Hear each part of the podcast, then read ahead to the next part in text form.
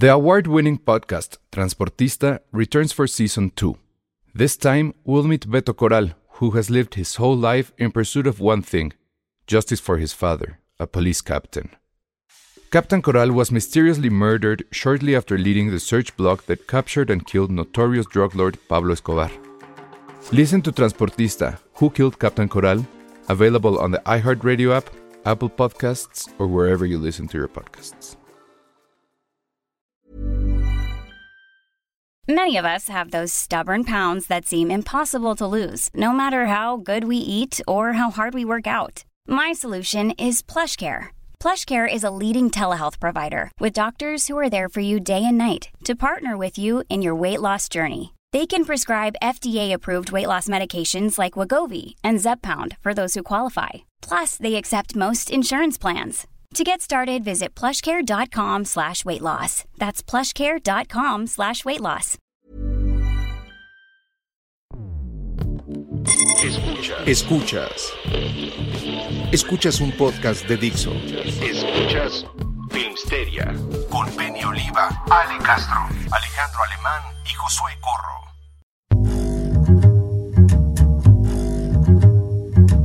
Bienvenidos a Filmsteria, el único podcast de cine que trabaja el 15 de septiembre, trabaja dando el grito, trabaja con pozole, trabaja con mariachi y trabaja tomando tequila, lo cual todo es mentira, odiamos el pozole, odiamos el tequila. ¿Y qué otra cosa dije? José, Hasta el 15, es- ah, y el mariachi, y el mariachi, el mariachi también. Pero Hablas Coco, por ti, Coco- hablas por Coco ti. no entra, Coco no entra dentro de la, dentro del universo, dentro del multiverso 15 de septiembre, es más como de Día de Muertos. Esas películas es 100% Día de Muertos. Pero sí es el más cliché de cine mexicano que hay, la neta sí. O sea, Coco juega en ambas ligas, tanto en Día de Muertos como en, cosas como en 15 de septiembre, sí, totalmente. Yo, ah, no, Dani, el único que odia el pozole es José, porque es raro. o sea, hay cosas como muy básicas que él odia, que no debería. Pero yo sí amo el pozole. Yo también. Estamos Yo sí fui por mi pozole. Súper overrated el pozole, la neta. Creo que no, José. Muy overrated. No, no es tan No. rico como la gente piensa. Overrated tú. Si el pozole fuera una película, pero sí, sí podría. Una película mexicana como super overrated, que es como de... ah, Es como y tu mamá también. Su, Ajá. ni al caso. Super overrated. Ah, qué fuerte. Lo mismo me dijo Elsa. No estoy de acuerdo. ¿de qué? ¿A Elsa tampoco le gusta el pozole? No, con que está overrated. eh, y tu mamá también. O sea que envejeció Ah, sí. mal. Sí, sí, sí. Yo también opino lo mismo. Pero no, yo me voy a esperar hasta el fin para ir por mi pozole, porque ahorita seguramente es imposible. Antes de empezar, estábamos hablando, Monse y yo, de que hay una hora de fila para Sí. un platito de pozole. Entonces, mejor hasta el fin. Sí, me fui a casa Toño y me hice una hora ¿Cómo? millonarios se van a hacer. de fila. O sea, una hora de fila. Y eso porque abrieron otro mostrador. Porque si no hubieran sido dos. Madres. Sí, Ay, sí, qué sí. rico. Pues bueno, todos los que sí van a comer pozole, felicidades, disfrútenlo, Ujú. pásenla Sí, padre. no, no es Navidad, ¿por qué celebran? Es como... Pues- no es Navidad. Pero pues está padre el gusto, el pretexto. Sí, ¿por qué no? Exacto, también, bueno, no, mi casa de Toño, no lo siento, sí es overrated, pero la neta sí te hace mucho paro. O Es sea, que es muy de- barato, ese es el tema, Ajá. es que es barato y es, o sea, te sirven rápido, es como en friega y ya. Sé que no es Ya mexicano, pero casa de, casa de Toño es como Friends. Es como no piensas, pierdes tu tiempo, pero sabes que va a llegar en el momento adecuado. Es como Friends, es como, es básico, súper básico Ah, no y, te llena, y te llena un poquito tu alma. Y te llena tu alma como Friends, es como basic. Eso es casa de Toño, Ajá. pero es rico casa de Toño. Y para mucha gente, pues Friends es divertido, por lo cual sí creo que fue una muy buena similitud. Lo siento, Alex la verdad, Juárez sí. tampoco le gusta el chile. A ver, a José no le gusta el pozole, no le gusta el chile en nogada, no le gusta la barbacoa. ¿Qué, qué otra cosa no te gusta? Este. Esos tres Nada nada más, ¿no? Pues los sopes sí, las quesadillas. A las gorditas no te gustan, ¿verdad? No, lo siento. El pan de muerto. Esa Sí, es otra categoría también. Monse está mezclando 15 de septiembre. Ay, bueno. con- ok. Mm, el- ¿Sabes Con qué Día no de le Muertos. gusta? Hablando de postres, no le gusta el arroz con leche. Ah, y los esquites lo odio. Y no le Los, gustan los esqui- esquites. los esquites, sí, no los soporto. No. Hablen con él, amigos. sí. ¿Pero por qué? ¿Qué, qué sabe mal en un esquite? O sea, La mayonesa. Ah, mira, Sandra es una muy buena persona. Dice, hoy se cena carne asada. Sí, señor, digo, sí sabemos que es muy norteña ella, pero qué bueno. Me da gusto que, que eso hagan ahí en, San- ahí hagan en casa de Sandra. Muy bien. Qué rico. Debería haber dicho carnita asada. Para más Uy. Carne asada, bien. carnitas, Se me antojaron unas carnitas. Mm. Pero entonces todos hoy sí comen algo muy mexicano y que también, ¿qué más hacen? Es que nada más es comer y beber y ya. y El tequila tampoco soy fan. Del tequila Ah. tampoco soy Ah. fan. Bueno, eso es la mayoría. A mí sí me gusta. pero la A mí no. también. Me, me he vuelto un poco fan, pero prefiero como 80 cosas antes de un tequila, la neta. Prefieres el mezcal. Yo de mezcal sí, sí me gusta mucho. Mucho, mucho, mucho. Ah, sí, cierto, no está Elsa ni Penny. Penny está de vacaciones, entonces no la molesten.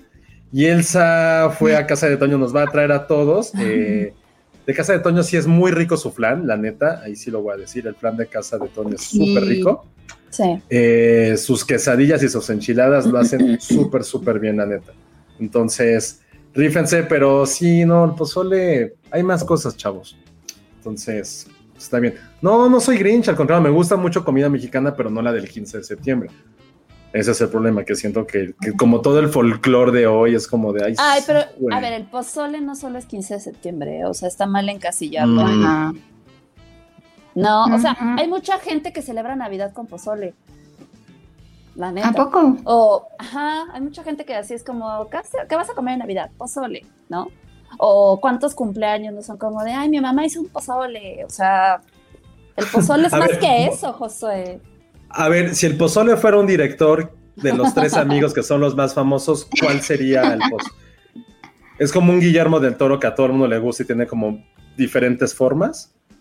O sea, que se puede hacer con Sí, diferente claro, proteína. porque- Mm, Que es con, sí, con sí, sí. pollito, con cerdito, es gordito, es infladito, es calientito, acogedor. Puede Grasoso. ser picante, puede no ser picante. Sí, yo creo que sí. Ok, ok. Su querido Iñárritu, ¿qué podría ser? Una comida que no a todo el mundo le gusta, pero es súper densa y ¿Un te puede caer mal, te puede caer en el estómago. Un pambazo. No sé. Un churro. Ah, tampoco le gustan los churros. ¿Por qué? La ¿Por qué un no? No. Tiene que ser algo que te tiene que ser algo que te irrite. O sea, un, un platillo mexicano que te irrite, ese tendría que ser eh, Iñárritu. Ajá. Un, un Mm. tamal, un tamal frito. Unos dorilocos. Creo, creo, creo que ahí va Iván y, y Alan tienen ahí como Iñárritu es algo picante, puede ser pancita. Odio la pancita. Ugh, Sí, a mí tampoco, guacala. No. Puede ser una, una rica pancita, puede ser Iñárritu. ¿eh? Yo sí soy fan de la pancita, lo voy a admitir. Ay, no, la pancita rules. Tienes, tienes, tienes problemas. O sea, ¿cómo puedes preferir la pancita al pozole? Pero ven, es lo mismo. Ahora cambia lo que dije por Iñárritu. Co- Alguien me puede decir, ¿cómo te gusta Iñárritu? ¿Y tienes problemas? Alguien podría decir exactamente lo mismo. Entonces está bien. Me gustó esa, cómo llegamos a esa definición. ejercicio. Esa conclusión. Ajá. ¿Y Alejandro-? No sé, Cuarón es algo. A mí me gusta, a mí me gusta mucho Cuarón, entonces no sé qué podría ser. Cuarón, si es Cuarón es muy un postre, ¿no? Cuarón Muy ecléctico, postre. muy. No, no, no, un postre sería como Manolo Caro, algo que empalaga y es como, güey, ya, después de dos postres no puedes, Sí, es igual que sus películas. Después de dos películas ya no puedes ver nada. Entonces, Ah. Ah, podría ser una algo que a todos nos Mm. guste, pero al mismo tiempo no lo queramos admitir. Un tlacoyo, Puede ser una Un tlayuda. taco de quizá, Ah, canasta. un tatlayuda. Uta, tiene años que no como un taco de canasta. Pero Sí. un taco de canasta, el problema es que son chiquitos, tiene que ser algo, algo largo, algo, algo extenso, como, como sus, como Un tomas. machete. Puede ser un machete de amparito, ándale, es- eso podría ser, podría ser. Y el que es- creo que el que puede ser muy fácil de definir podría ser un Michel Franco. Algo que a nadie Ajá. le guste, pero a los extranjeros sí. Algo que La cocada. nadie le gusta en México, pero solo a los extranjeros. La cocada. Los nachos. ¿qué verga? No, la cocada. Puede ser, Burrito. por ahí, por ahí vas, Monse, me gusta más tu orden de pensamiento. Pero- Ese tren de pensamiento me gusta. Pero el Un burrito, un nacho. ¿Los quién? Los nachos también sí nos gustan. Mm, Es un insulto al nacho. Mm, un taco no de tripa. Creo que nadie, nadie. Uy, un taco de se- moronga. Es moronga. No. Decir eso. No, ya, ya, ya, ya ganó Ángel Arroyo, justo. Es como esos tacos de Taco Bell. Ujú. Ah, Eso es Michelle Franco, es un taco de Taco Bell. Pero no, no, no por la Un parte ni taco. waxica ni nada. No, es que justo lo que no quería. Gracias, Ale.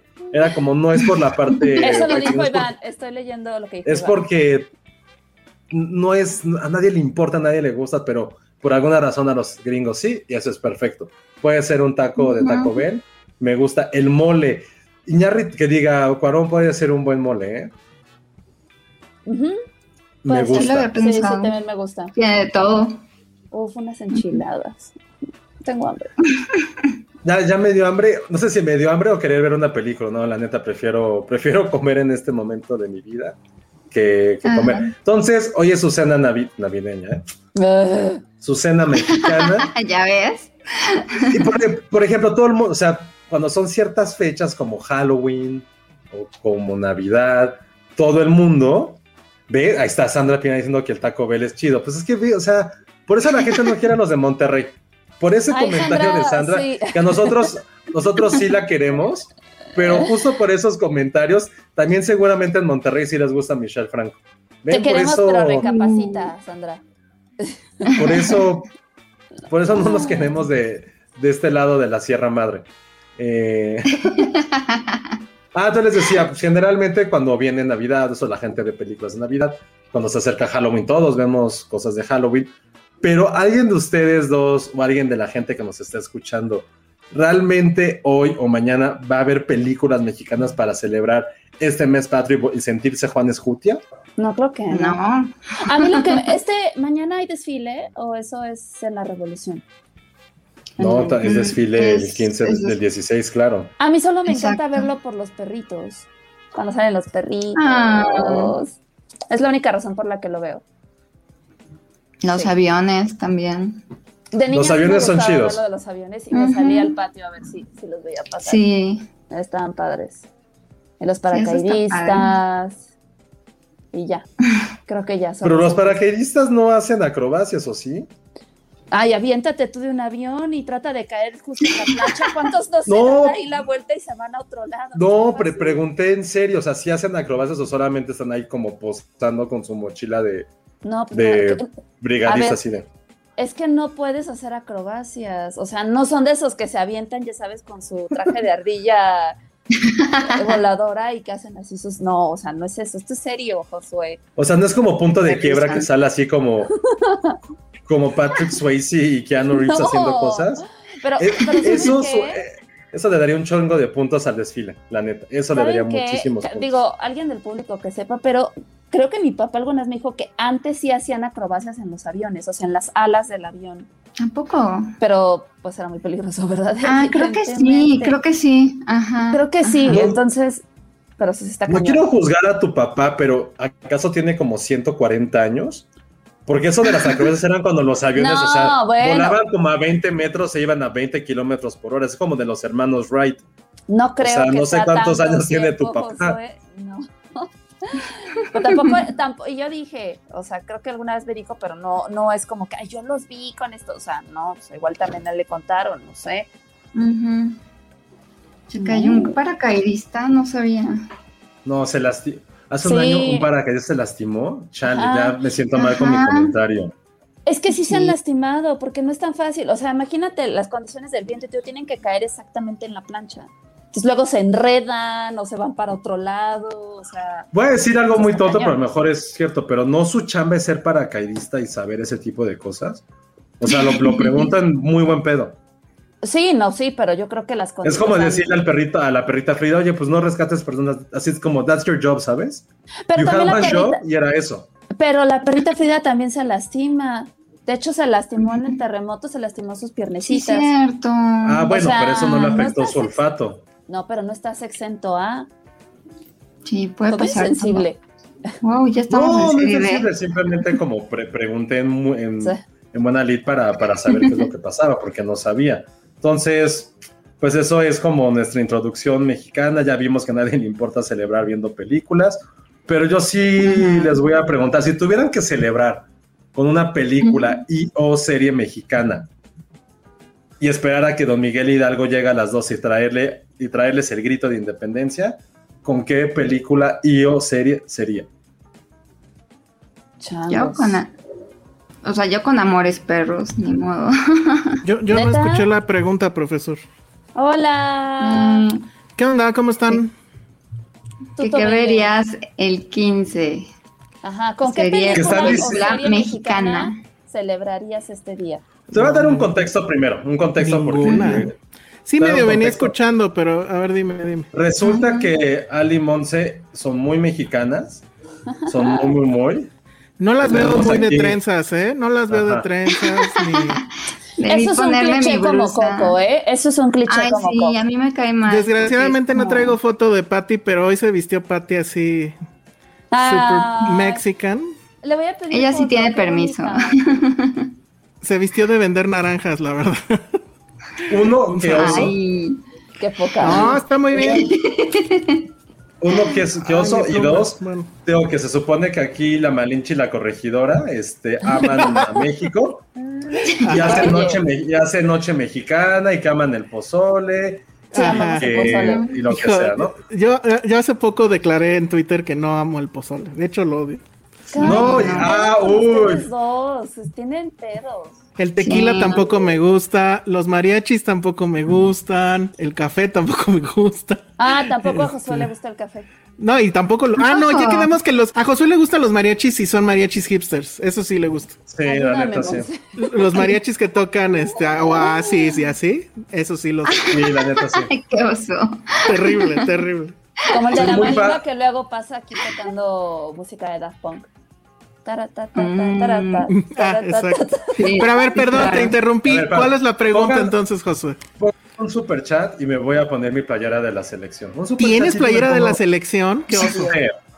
Yo también oso. tengo. Tengo, tengo playera de la selección y tenis de la selección y tenis mexicanos, muy mexicanos. Lo que ustedes quieran, Pana- hoy me pongo excepto. No, no, no, esa no. No, este. Ay, no, perdón, si nos quieres patrocinar, obviamente sí. Este. Lo que no tengo es como sombrero o zarapes o sí, ¿no? Pero, pero bueno. Eh, no, lo que les estaba diciendo es que digo aquí, están aquí, quien se quiera poner como Malinchi, como la corregidora, eh, que ellas, ellas celebran muchísimo el 15 de septiembre. Entonces van a poner como su nopalito, su cactus y su nopalito, van a poner un guarache, Claro. van a esperar que llegue don Miguel Hidalgo a las 12 de la noche y les traiga una sorpresa mexicana. Entonces les dije, ah, pues está está, bien, pero, pero ¿qué película mexicana verían para esperarlo? Mientras que, mientras que también le ponen como sus, sus obleas y su vasito de tequila en lugar de galleta y leche. Y No dijo una- Monse cuando No llegaste. es Navidad, Josué. Así lo plantearon ustedes. No, no, no, no, no, no, no. Nadie dijo eso. Yo dije que, o sea, era el pretexto para comer y beber hasta ahí. O sea, ni siquiera porque digas, ay, no, sí, la independencia. O sea, al final nadie celebra la independencia de nada. O sea, nada más. Ay. La madre. Exacto. ¿Alguien, ¿Alguien ha ido a dar el grito? No, yo nunca. ¿Usted sí? Ah, Bueno, una vez no, a Tlalpan, nada más. Ah, bueno, yo una vez a Coyoacán. Pero porque me tocó ahí. La verdad es que había ido a un bar con mis amigos. Y A mí me pasó "Ay, ya son las exactamente 12". Igual. A mí me pasó algo parecido en, en Coyoacán, pero estuvo terrible porque yo fui con una chica con la que estaba empezando a salir y quería este, pues, chelas, ya sabes, de Coyoacán, ¿no? Entonces ahí vamos y pues duh, está el gentío. Entonces teníamos que cruzar forzosamente por, por la plaza y pues ahí vamos todo, llegamos al lugar, chelas, ok, todo. La hora de pagar, que pues obviamente pago yo porque pues primeras citas y bla, bla, bla. ¿Dónde está mi cartera? ¿Quién sabe? Me la No. volaron un 15 de Viva septiembre en México. Coyoacán. Viva México. Y ni siquiera, o sea, no me di cuenta, ¿eh? O sea, sí fue de, de- de carterista elegante, Y, y así, pum. O sea, en serio, nunca supe hasta que llegó la cuenta, entonces el osazo de, oye, ¿qué crees? Me robaron la cartera, paga tú. Y, y así, no, bueno, No, qué coraje. Terrible. ¿Hubo segunda cita? no. Ah. No. Entonces, los 15 No, de septiembre no. Pero ya son- sabes dónde estaba el interés. no, bueno, pues sí, pero bueno. Sí, sí estuvo feo eso. Ah, si eras, si eras, si tenías dinero. Mm, interesante. Sí, pues, por lo menos para pagar las chelas, digo, pues con, ¿con quiénes salías tú, Alejandra? No, pues es que. Sí, ¿no? Cada quien lo suyo. Bueno. Ya ven cómo si es Navidad, nos dice Cintia, se siente como previo de Navidad. Que, querida Cintia, previo Navidad es Nochebuena. Ahí sí es, Es que, que yo sí soy muy de- yo soy muy defensor de la Navidad, entonces. Yo ahí sí, también. bueno. Las mamás cocinan todo el día, la familia se reúne y se bebe y la atención es sobre un hombre. Como Navidad, ven, les digo, deben de, poner, deben de poner su nopalito, su guarache. Y en, vez de, y, en vez de, y en vez de árbol es una bandera enorme. no, que cuando no- cactus. O bueno, un cac... No, pero podría ser la bandera y como no hace viento, hace un pino, de hecho. La forma es como No, un pino. pero es que yo creo que más bien se siente como Navidad, porque ya es a partir de esta fecha oficial que ya viene la tragazón así hasta enero. Ah, eso Entonces es un es buen como punto. te empiezas a recibir que el pancito, este, No sé. los tamales, el pozole, el no sé qué, y luego ya viene Día de Muertos y los dulces y el pan de Para muerto, mí el ese, ese chocolate. curso, sí, Ah, sí, para mí ese empieza, curso es a empieza partir de. Morelia. Que cuando ya empieza, cuando empieza Morelia, sé que ya viene el rush del fin de año y es como la mejor época del, ya de, de cada año, pues, entonces. Sí. Muy bien. Y de hecho son Bueno. los mismos colores de Navidad y de México, entonces Ah, sí, son los cierto. mismos colores. Sí, es cierto. No, Oigan. cuenta eso. Oigan, pues ya este tenemos aquí a nuestro invitado, pero bueno, antes de que lo dejemos entrar. Ay, sí, que lo este, dejemos entrar. De que lo dejemos Limpia. No, para los que Barre, por favor. Para los que Déjame no peino. Ya. No, vamos a, a- a platicar con Jorge León, eh, a quien encontramos en redes como arroba abogado pateador, porque nos va a platicar sobre eh, el nuevo estreno de Sony Pictures Home Entertainment, eh, que se llama Espíritu de Lucha, película que solo Elsa y yo vimos valientemente. Este. Que a Josué bueno, yo creo que le gustaría, ¿eh? Sí, de hecho sí, porque, o sea, más allá, más allá de todo es como, la historia creo que está interesante, digo, más rápido les doy el contexto. Este, está basada en un libro, eh, y una historia real, si mal no recuerdo, que cuenta la historia de un entrenador que se llama Jim Dent, que es interpretado por Luke Wilson, que llega como a un, a un orfanato donde decide formar un equipo de fútbol con los niños este, pues, huérfanos de ahí, ¿no? Eh, obviamente, pues, las condiciones en las que iban estos niños no son como las mejores ni nada. Eh, y entonces, bueno, pues eh, la, la fama que va de este entrenador es que él y de algunas tácticas estratégicas que se volvieron famosas en la actualidad, que seguro Josué las conoce, que es esta onda de la, de la ofensiva extendida, que es como No, pues quién sabe qué es. Mejor preguntémosle al que sí sabe. que- se supone que es una estrategia que ayuda a los, a los jugadores, a, lo- a los chiquitos, a hacer, a, a que tengan, o sea, como que explotar su tamaño y fuerza, según lo que yo entendí. Pero mira, aquí está Jorge, arroba abogado pateador, bienvenido. ¿Cómo están? Bien, ¿y tú? Bien, gracias. ¿Todo bien? Un, un verdadero placer, un honor estar aquí con, con ustedes para platicar de Gracias. espíritu de lucha y de esta pues gran película que un poco se asemeja a todas las, las locuras que he intentado durante mi vida en el fútbol y demás. Y, y, pues nada, ahora, ahora sí que a disfrutar de la plática con todos ustedes. Oye, pero a ver, platícanos, porque este, efectivamente a mí me decían que, que la película y lo que has hecho con tu vida tiene mucho que ver. Entonces, platícanos eh, de entrada por tu nombre en redes, abogado pateador. No, no entiendo ahí. Ah, Agarras a cuéntanos. patadas a la delincuencia. no, no, no, no sé. A, a los que se divorcian. A los que se divorcian, exacto. Así, ¿no quieres pagar Decídanse. pensión? No quieres pagar pensión. pensión. Madres, ¿no te quieres divorciar? No, no quieres visitar. No sé, ya no sé nada de esto, perdón. Sí, yo tampoco. Pero a ver, platícanos.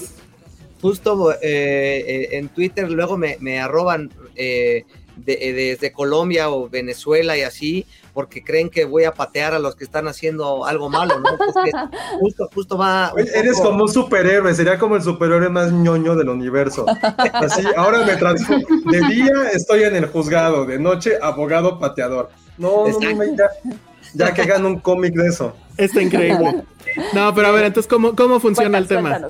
Algunos me, han, me han dicho esa, esa analogía, pero en realidad es que eh, soy abogado, especialista en propiedad intelectual, derechos de autor, todo lo que tiene que ver con entretenimiento, música, cine, ah. eh, deporte, marcas, ¿no? Eh, los signos distintivos, las patentes, negociaciones, toda esta parte como de entretenimiento que tiene que, ver con, con, todos los creadores básicamente, ¿no? Y de ahí me, me, enfoqué hace eh, más de 15 años, tuve una banda, fui artista en, Warner Music y de ahí me di cuenta que necesitaba un abogado que peleara por, por mis derechos. en ese momento pues tenía algunos conocidos, pero no eran especialistas y fue mi primer asunto y me dediqué a esto que, que, me apasiona. Eh, después escribí un libro, aquí les ve el anuncio, que eh, este es, este mi primer libro, se llama La industria ¡Ay, qué padre! Los derechos de autor.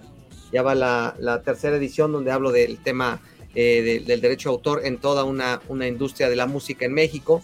Entonces me especialicé en eso, pero a la vez desde niño siempre eh, tuve esta educación en, el deporte y me apasionó y siempre eh, le dije a, ese niño que, era hace muchos años que iba a ser deportista profesional y, pues ahora combino mi profesión de abogado con la de atleta de alto rendimiento en, el fútbol soccer, el balón redondo, y en el fútbol americano, que hace unas semanas regresé de, Orlando, estuve, tuve la fortuna de jugar allá en, Orlando Predators, eh, fútbol arena, fútbol profesional, pero en arena, que fue una experiencia increíble, maravillosa jugar en, esta, en esta arena donde, mini estadio donde juega el Magic de Orlando. Entonces combino mis dos pasiones, eh, lo que es el derecho con, con, las patadas, por eso soy pateador y juego fútbol americano como pateador, por eso abogado pateador.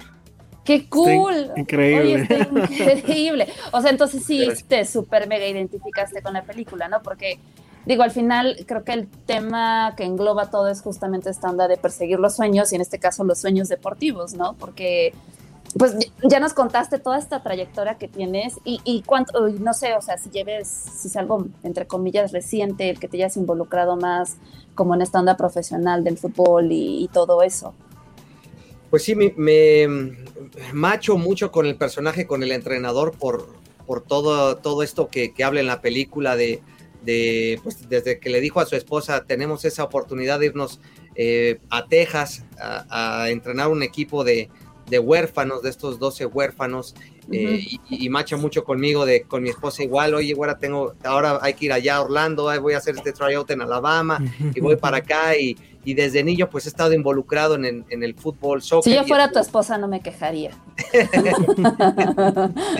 sí, la verdad es, es, divertido, de pronto hay, hay varios sacrificios, pero al final, si te gusta, creo que, que que te lleven un camino increíble como el que me ha llevado a mí. Te digo, desde niño en el fútbol. Hace eh, dos años me fui a Jacksonville a vivir seis meses con, con mi coach Mike, que él jugó en los Jaguars, jugó en los Giants y en los Bills. Dejé, dejé aquí a mis hijos y a mi esposa para concentrarme eh, en, la técnica y, poder pasar este, este tryout que inicialmente iba a ser con los Sharks de Jacksonville. Eh, y se cancela la temporada por pandemia, entonces me, me, la verdad me dio un poco de, depresión dos, tres días que, dije, ya lo había logrado, ya había pasado el tryout y se cancela por la pandemia, pero la vida me da esta oportunidad viendo un post en, Instagram que iba a haber tryouts en Orlando eh, con otro equipo de la misma liga que es la National Arena League y hago el tryout y, y paso el tryout y me firman, entonces por eso pude jugar ahora eh, fútbol americano allá. Y en el Inter en la pandemia Estuve jugando fútbol soccer en Atlético Capitalino en, eh, esta nueva liga de fútbol profesional soccer que se llama Liga del Balompié. Entonces siempre he combinado los, los dos deportes, eh, me, apasiona demasiado y por eso hace mucho link la, película conmigo, con esta parte de, la pasión, de como bien le dice el coach en una escena a los jugadores que confíen en, sí mismos primero y después confíen en, su equipo y en, y en sus compañeros. Entonces, eh, creo que, es una, una gran enseñanza de, del seguir adelante independientemente de, de todos las, eh, los obstáculos, ¿no? En, la película vemos que, que, vienen de la posguerra, de toda esta parte no desgarradora y además que son eh, huérfanos o niños que, que, que, no saben ni quiénes son sus papás o si murieron en la guerra. Entonces creo que, que independientemente que no te guste el fútbol americano, es una gran película por el mensaje, por la ambientación, ¿no? que, que se hace en, Texas después de, la posguerra, la vestimenta, los sombreros. Y ya si te gusta el fútbol americano, creo que está muy aderezada eh, con todo este tema, como bien dices, de tanto de, las jugadas, la estrategia. y justo. Un, grupo, un, un, equipo para poder competir, ¿no? Sí, justo porque creo que la película es como muy noble en ese sentido. O sea, no necesitas ser fan de americano como para que te guste, o sea, porque tiene, tiene muchas vertientes. Y sí, este, creo que para los que están muy clavados se habla mucho de técnicas, que después me puse a leer que, que hasta ahorita se utilizan, o sea, este coach llegó a ser como súper legendario, o sea, eso está, digo, ahí sí hay cosas que de verdad no entendía, así de cómo, cómo la técnica, no entiendo, pero... Que, que, ahí a lo mejor estaría padre que nos explicara esa parte. Quiero nada más hacer como que la sinopsis este, más detallada de la película. Está el personaje de Luke Wilson, que supongo que es un coach que sí existió, y que se llamaba igual, es Rusty Russell. Él llega a Texas, a este lugar que es un, este, eh, pues no sé, es como un asilo para niños que son, que bueno, son huérfanos, no son un orfanato. Y esto está sucediendo en la época de la Gran Depresión. La película te explica que en esa época, pues por obvias razones hubo mucha gente que se quedó sin padres, la pobreza y demás. Y que además ser eh, huérfano en esa época era como ser marcado, eras un paria. Por, estar en esa condición. Entonces llega este entrenador, pero que además tiene esta onda de que pues es muy optimista y demás. Y ah, levesísimo spoiler, él pues también se revela después que él también fue huérfano. Y llega a este lugar donde el que está al mando del, orfanato es un personaje que a mí, bueno, está interpretado por un actor que a mí me encanta, Wayne Knight, que no sé si lo recuerdan, pero él es Newman de este Seinfeld y también era el técnico de, este, de sistemas en Jurassic Park. Hace mucho que yo no lo veía en una película y aquí está de nuevo y la verdad es que a mí sí me dio mucho gusto verlo, aunque está otra vez, perdón. Tiene supercast. Sí, tiene muy buen cast. Y bueno, él está aquí pues otra vez en su papel de te caigo bien, pero al final soy como el villano. Y después está Martin Sheen, que es como, bueno, es el doctor de, del lugar pero pues que le encanta la copita, ¿no? Entonces todo el tiempo anda con su, con su anforita. Y pues obviamente es, es la clásica historia de pues vencer la adversidad y que es, o sea, toda la adversidad están estos niños que no, bueno, no son niños, son adolescentes, ya son muy grandes. Como ustedes saben, en los orfanatos usualmente no adoptan a los más grandes, sino son los más chiquitos. Y bueno, pues es luchar para que ellos tengan el ánimo para seguir, estar en el equipo, etcétera. No sé, este Jorge, si nos puedes decir, porque la verdad es que efectivamente, como decía Ale, la parte técnica, pues la verdad es que no, pero tengo entendido que él o ellos idearon ciertas jugadas que a la fecha sí se siguen realizando, se siguen haciendo, ¿eso es correcto? Sí, que, fíjate, los que saben todavía más de fútbol americano, eh, hablan, hablan mucho de esta parte técnica y de las jugadas, que eh, una de ellas eh, bueno, mi posición no cuenta mucho, como dicen en el fútbol americano, porque soy pateador y nada más entro a patear y ya. Eh, luego decimos que los, pateadores también somos humanos, ¿no? Eh, pero pero hay, una, hay una jugada muy interesante que de ahí también, te digo, según los, los grandes críticos del fútbol americano, hablan de, que los corebacks empiezan también un poco a, correr cuando no se usaba mucho mm, y, y, este, y este head coach eh, utiliza las herramientas de cada jugador, en este caso, por ejemplo, del coreback, cuando le dicen una de las jugadas que es muy, eh, que, él es, que es rápido y que, debe de utilizar también su, eh, sus, facultades y lo pone a correr y llega hasta el, hasta el touchdown, ¿no? Utilizando la, facultad del jugador, que en este caso es rápido, ¿no? Y logrando una, una nueva jugada para, ese, para esa época, pues que que nadie, nadie lo hacía y nadie corría, sino todo el mundo se esperaba o que se lo dieran al, corredor, al running back, ¿no? O que lanzara un pase, ¿no?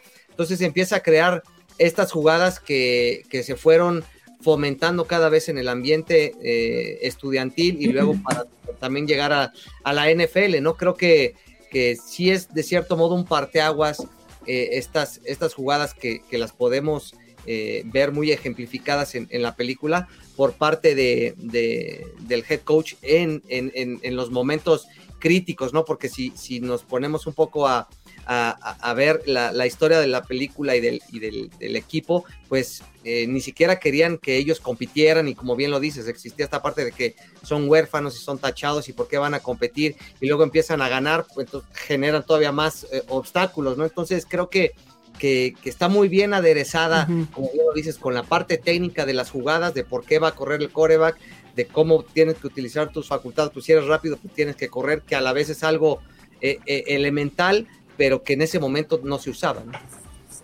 Y, y veo, nada más para que se ubiquen, estamos hablando de la época donde, y que seguro han visto las fotos, que, que los cascos pues eran como de cuero, ¿no?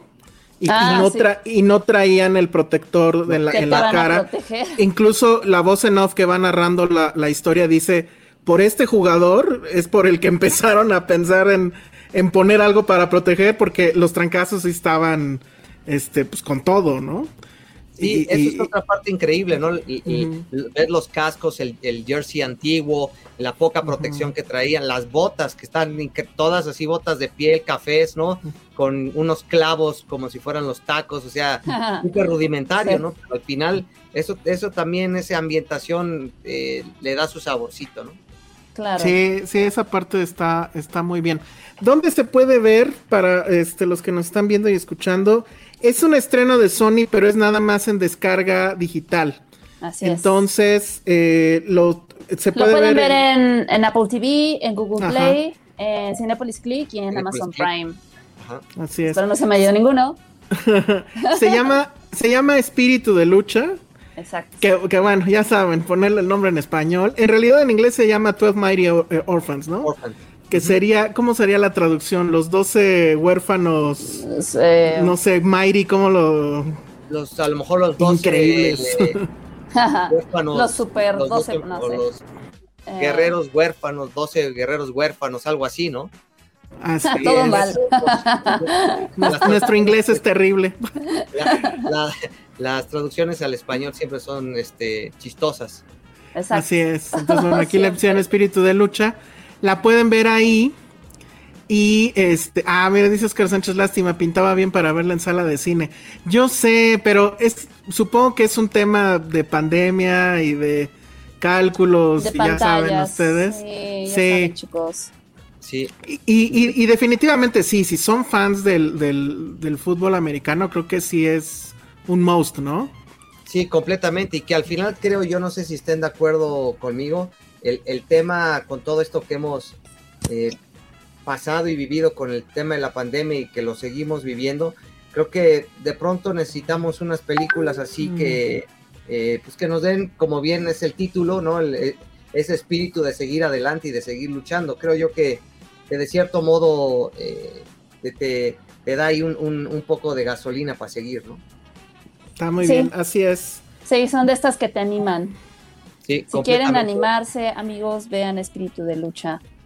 Sí, bueno, es, siempre es bonito ver al underdog ganar. Entonces, eso obviamente va a pasar en algún ah, punto. spoiler! Ah, pero pues es histórico, Josué. la historia la escriben los vencedores. Pero van a ver que no va a ser fácil, ese es el tema, ¿no? Exacto, los obstáculos que hay, ¿no?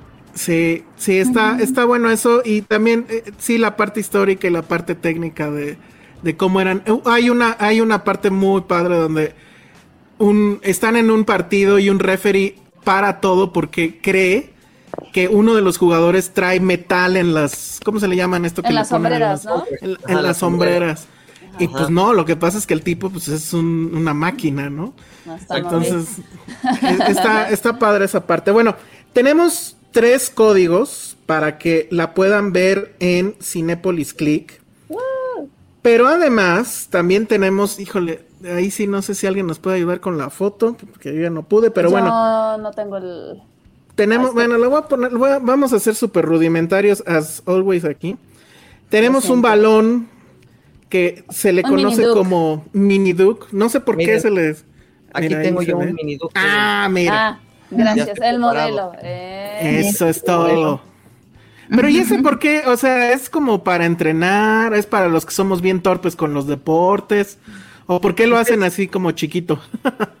Yo creo que como para, yo juego mucho con, con mis hijos y, y, y también pues de colección. Funciona es perfecto. chiquito, es Muy muy, chiquito, pues, también es como un detallito así. Ah, de- está bien padre, sí, son bien Sí, está chidos. bien También para, para niños o para perritos.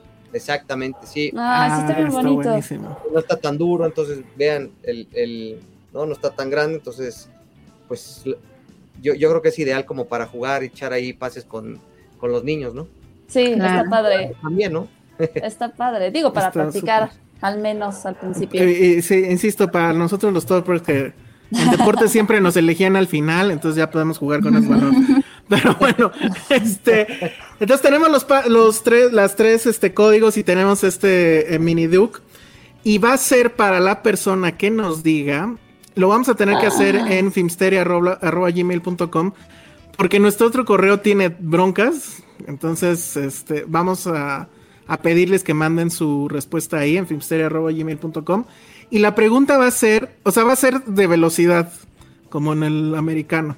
Entonces, los primeros, y hacia el primero, pues se lleva el balón y los otros se llevan el, el- Los los, códigos. pases, los códigos.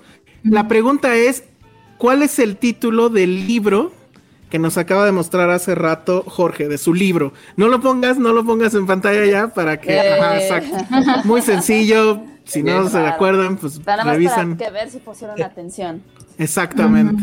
Exacto. Ento- Entonces, bueno, pues es eso. Y pues ahí está. Si la quieren ver de nuevo, pues está en descarga digital en, it- en iTunes, en Apple TV, en Google, en Cinepolis Click. Y pues básicamente en cualquier plataforma que les permita rentar o comprar películas.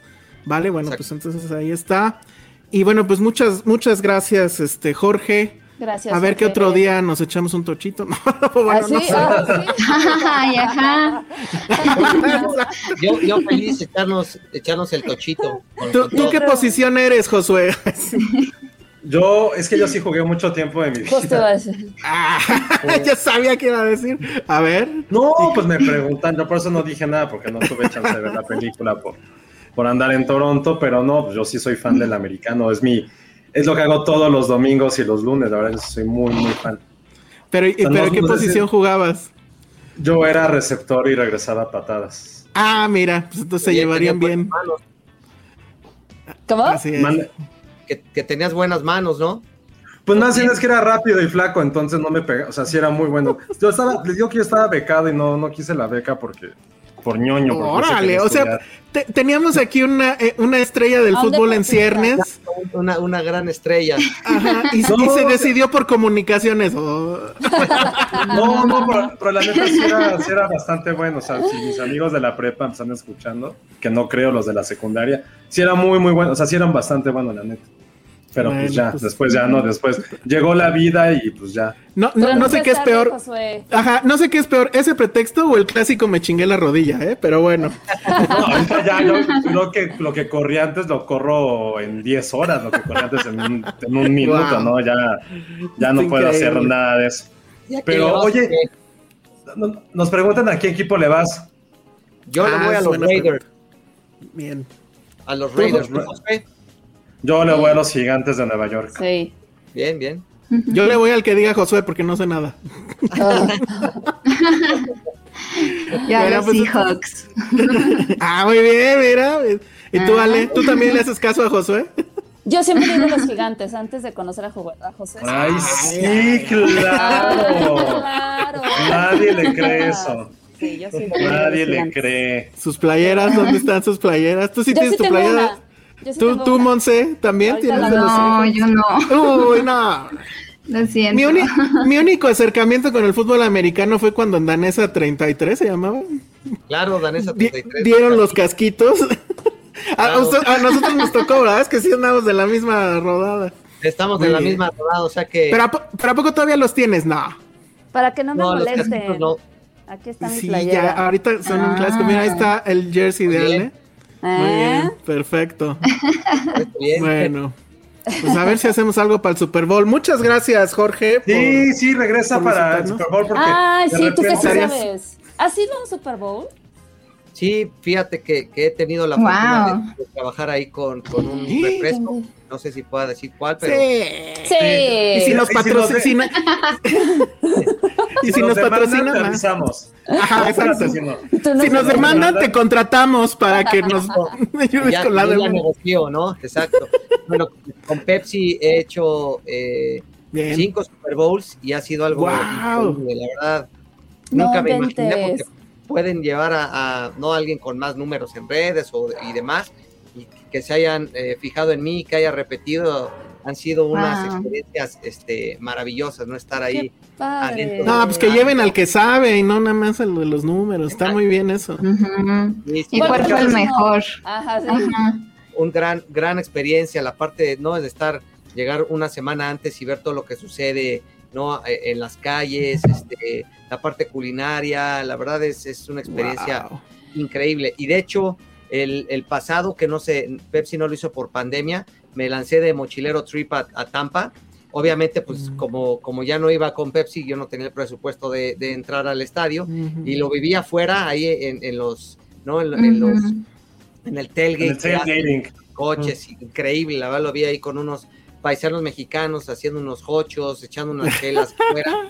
Y la verdad también es, Uy. nunca lo había vivido desde esa parte, está también increíble. O sea que vale la pena de cualquier ángulo que se vea. El Super Bowl creo que es el evento número uno para, para mi punto de vista. Está increíble. Oye, pues sí, háblale a Pepsi de nosotros, ¿no? Claro, para Sí. de allá, ¿no? Di- dile- diles que somos unos underdogs también, que somos casi huérfanos. Ah, no. Somos huérfanos, pero de patrocinio. Ya nos surge, nos surge un patrocinio, man. Eh, No son 12 huérfanos, sí, sino sí. son cuatro huérfanos, ¿no? Exactamente, Exacto. sí. Exacto. Cuatro huerfanitos. Hay, hay lo con lo que guste cooperar, señor Pepsi. Ahora, huérfanos y huérfanas o, o, o huérfanes o como por el lenguaje Orphans, inclusivo, ya, saben que no se sabe cómo hay que referirse, ¿no? Exacto. Eh, eh, De todo hay aquí. Pero muy bien, bueno, pues muchas gracias, Jorge. En serio que sí te vamos a buscar para el Super Bowl porque Josué sufre mucho en esas épocas porque nosotros no entendemos nada. Entonces está ¿No? solito en esa y entonces ya puede tener feliz. interlocutor. Claro, yo con todo gusto nos sumamos, me avisan y, y aquí estaremos, ya saben. Perfecto, hay que hacer muchas algo. gracias. ¿Dónde te puede encontrar la gente? Pues en, en mis redes todas son arroba abogado pateador, así estoy en, en Twitter, así estoy en Instagram, TikTok, eh, el- también estoy en Facebook, estoy como Jorge León, abogado pateador, o sea que búsquenme todo, arroba abogado pateador. Muy bien, Oigan, bueno, si, pues alguien se, si alguien se roba la idea que dijimos del cómic, te podemos llamar para que los demandes, ¿no? Sí, exacto. Porque aquí, aquí, se, ya tenemos aquí la- se escuchó primero. Exacto, la Exacto. prueba plena para poder este eh, ir en contra de cualquiera que se robe es- esta idea. Excelente, muy bien. Muy bien. Bueno, pues te agradecemos mucho y bueno, pues de ahí yo ahorita voy a checar el correo a ver si alguien ya este, tiene la respuesta. Y bueno, pues muchas gracias por tu tiempo y, Gracias. y bueno, pues nos seguimos viendo. Un placer, gracias a ustedes y a toda la gente que, que se conectó. Yo muy feliz de estar aquí. Muy bien, muchas gracias. Muchas gracias. Gracias, Y pues Jorge. eso fue Nos vemos. Bye, 12, bye. Mar- Bye. eh, 12 Mi- Mighty Orphans, que en español le pusieron ¿cómo? Eh, espíritu de lucha. El espíritu de lucha. Espíritu de lucha. Espíritu De lucha, de Es lucha un buen villa. título. Creo que está bien No, el pues título. el espíritu de lucha villa, ¿no? ok, ya. Ah, oh, bueno. Oye, desde entonces sí, ayer, desde ayer Desde ayer, desde siempre, pero es que aquí Híjole. José se pone loco. ¿Tú nunca has ido a un Super Bowl, Josué, o sí? No, jamás. Híjole, eso, eso sí me dan ganas, jamás. ¿eh? Para perderme jugadas Es que- mientras voy por mis nachos, como ya sucedió con el béisbol. No, eso sí, nunca, ¿eh? Pero sí se ¿Tú, tú, Monse? No, eh, concursé, bueno, hubo un sorteo en, don- en la universidad donde doy clase y llegó la pandemia. bueno, Pero no ¿cómo me te lo que gané, pero, pero Ah, sonaba bueno. posible, ¿no? O sea, Ok. una universidad que no es tan grande, pero ni modo. El, el optimismo ante todo, muy bien. Sí. Bueno, entonces, ¿con qué seguimos? Que Patterson nos diga. Patterson tiene cara de flojera. Miren, ya está Sí, está durmiendo. No. Patterson se está durmiendo. Está a cuadro, lo siento por la gente que nos escucha en audio, en iTunes, en Spotify. Ah, pero tenemos competencia Ah. de perritos aquí. Está Sí, aquí increíble. le puedes saludar. Muy Hacemos bien. playdate. Sí. Vámonos y que ellos sigan con el programa. Muchas gracias, adiós. Adiós.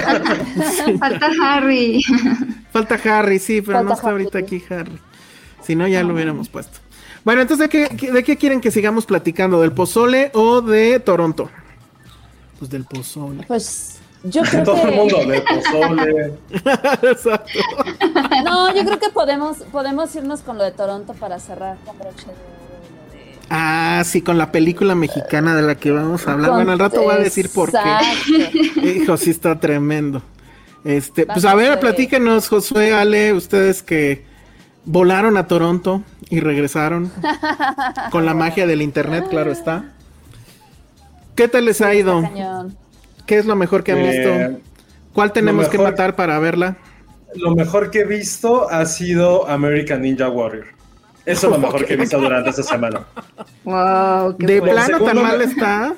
Lo segundo mejor que he visto se llama Lego Masters. Es un súper programa de gente Cañón. ñoña que crea eh, cosas de Lego. Neta, es el Eso me interesa.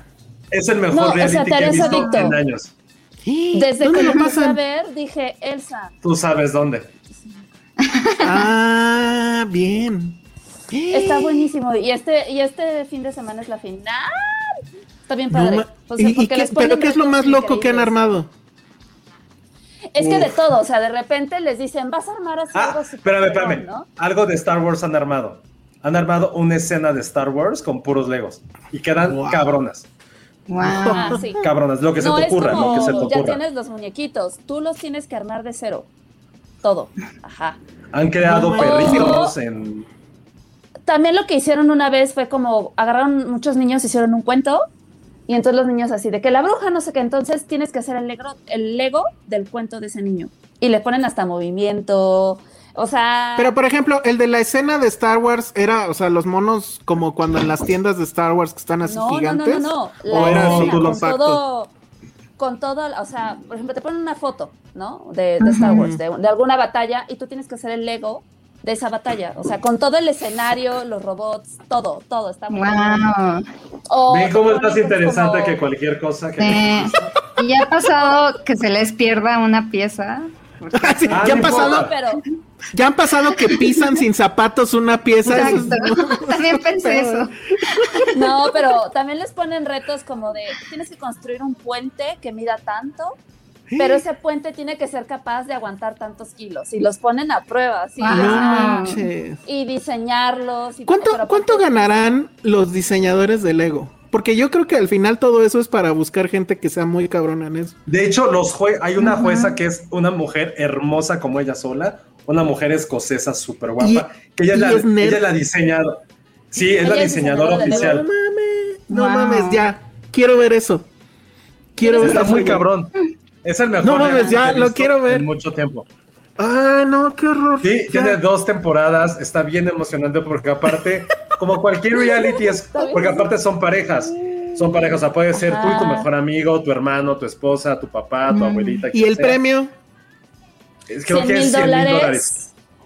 Y Wow. una noche, eh, ah, y que puedes construir una escenografía en el mundo del Lego, este, en el de Nueva York. Ajá. Pero ese no es el punto, el- es, pero ese no es el punto, o sea, el chiste es que es como una, es una comunidad de constructores, hay concursos siempre, todo el tiempo, entonces es como, es literal quién la tiene más grande de todos, es como, güey, yo soy el Lego Master, soy el güey más cabrón de Lego, o sea, es, es- es que es, toda la comunidad que hay detrás, o sea, sí está bien el premio, pero creo que es el hecho de ser el constructor El más cabrón. cabrón, se llama Sí. Lego Masters, búsquenlo en Lego, internet, la neta. sí, y que de hecho ellos son los Lego Master Builders, ¿no? Que eh, Sí. de hecho creo que ese es el nombre tal cual del Sí, puesto sí. dentro de Lego. Y, y que Y bueno, la ya neta, si yo fuera el señor Lego, diría, güey, estos güeyes están muy cabrón, si los contratas para hacer algo con tu, con, con tu marca. Sí. O sea, Sí, creo que está no bien dicen, por ahí. Pero seguro sí pasa. Lo que, lo que había estado pasando, pero bueno, no sigue pasando. Es que hay un, hay un sitio de Lego que creo que se llama. ay, no me acuerdo. Pero hay un sitio de Lego donde la gente es- mete sus diseños. y, la, y el público vota para que entonces Lego lo, lo comercialice y lo haga, o sea, lo puedas comprar en la tienda, vamos. El último que vi de eso fue que hicieron el auto, de- el DeLorean. Y, y estaba padre porque creo que al, al que lo inventó, bueno, al que hizo el diseño, pues, le daban, digo, era, no sé, 5% de las ganancias. Pero imagínate, o sea, ¿cuántos de esos no se venden en el mundo? Claro. Entonces, ese sistema, según yo, todavía seguía. Pero esto sí, jamás pensé que un reality me fuera a interesar.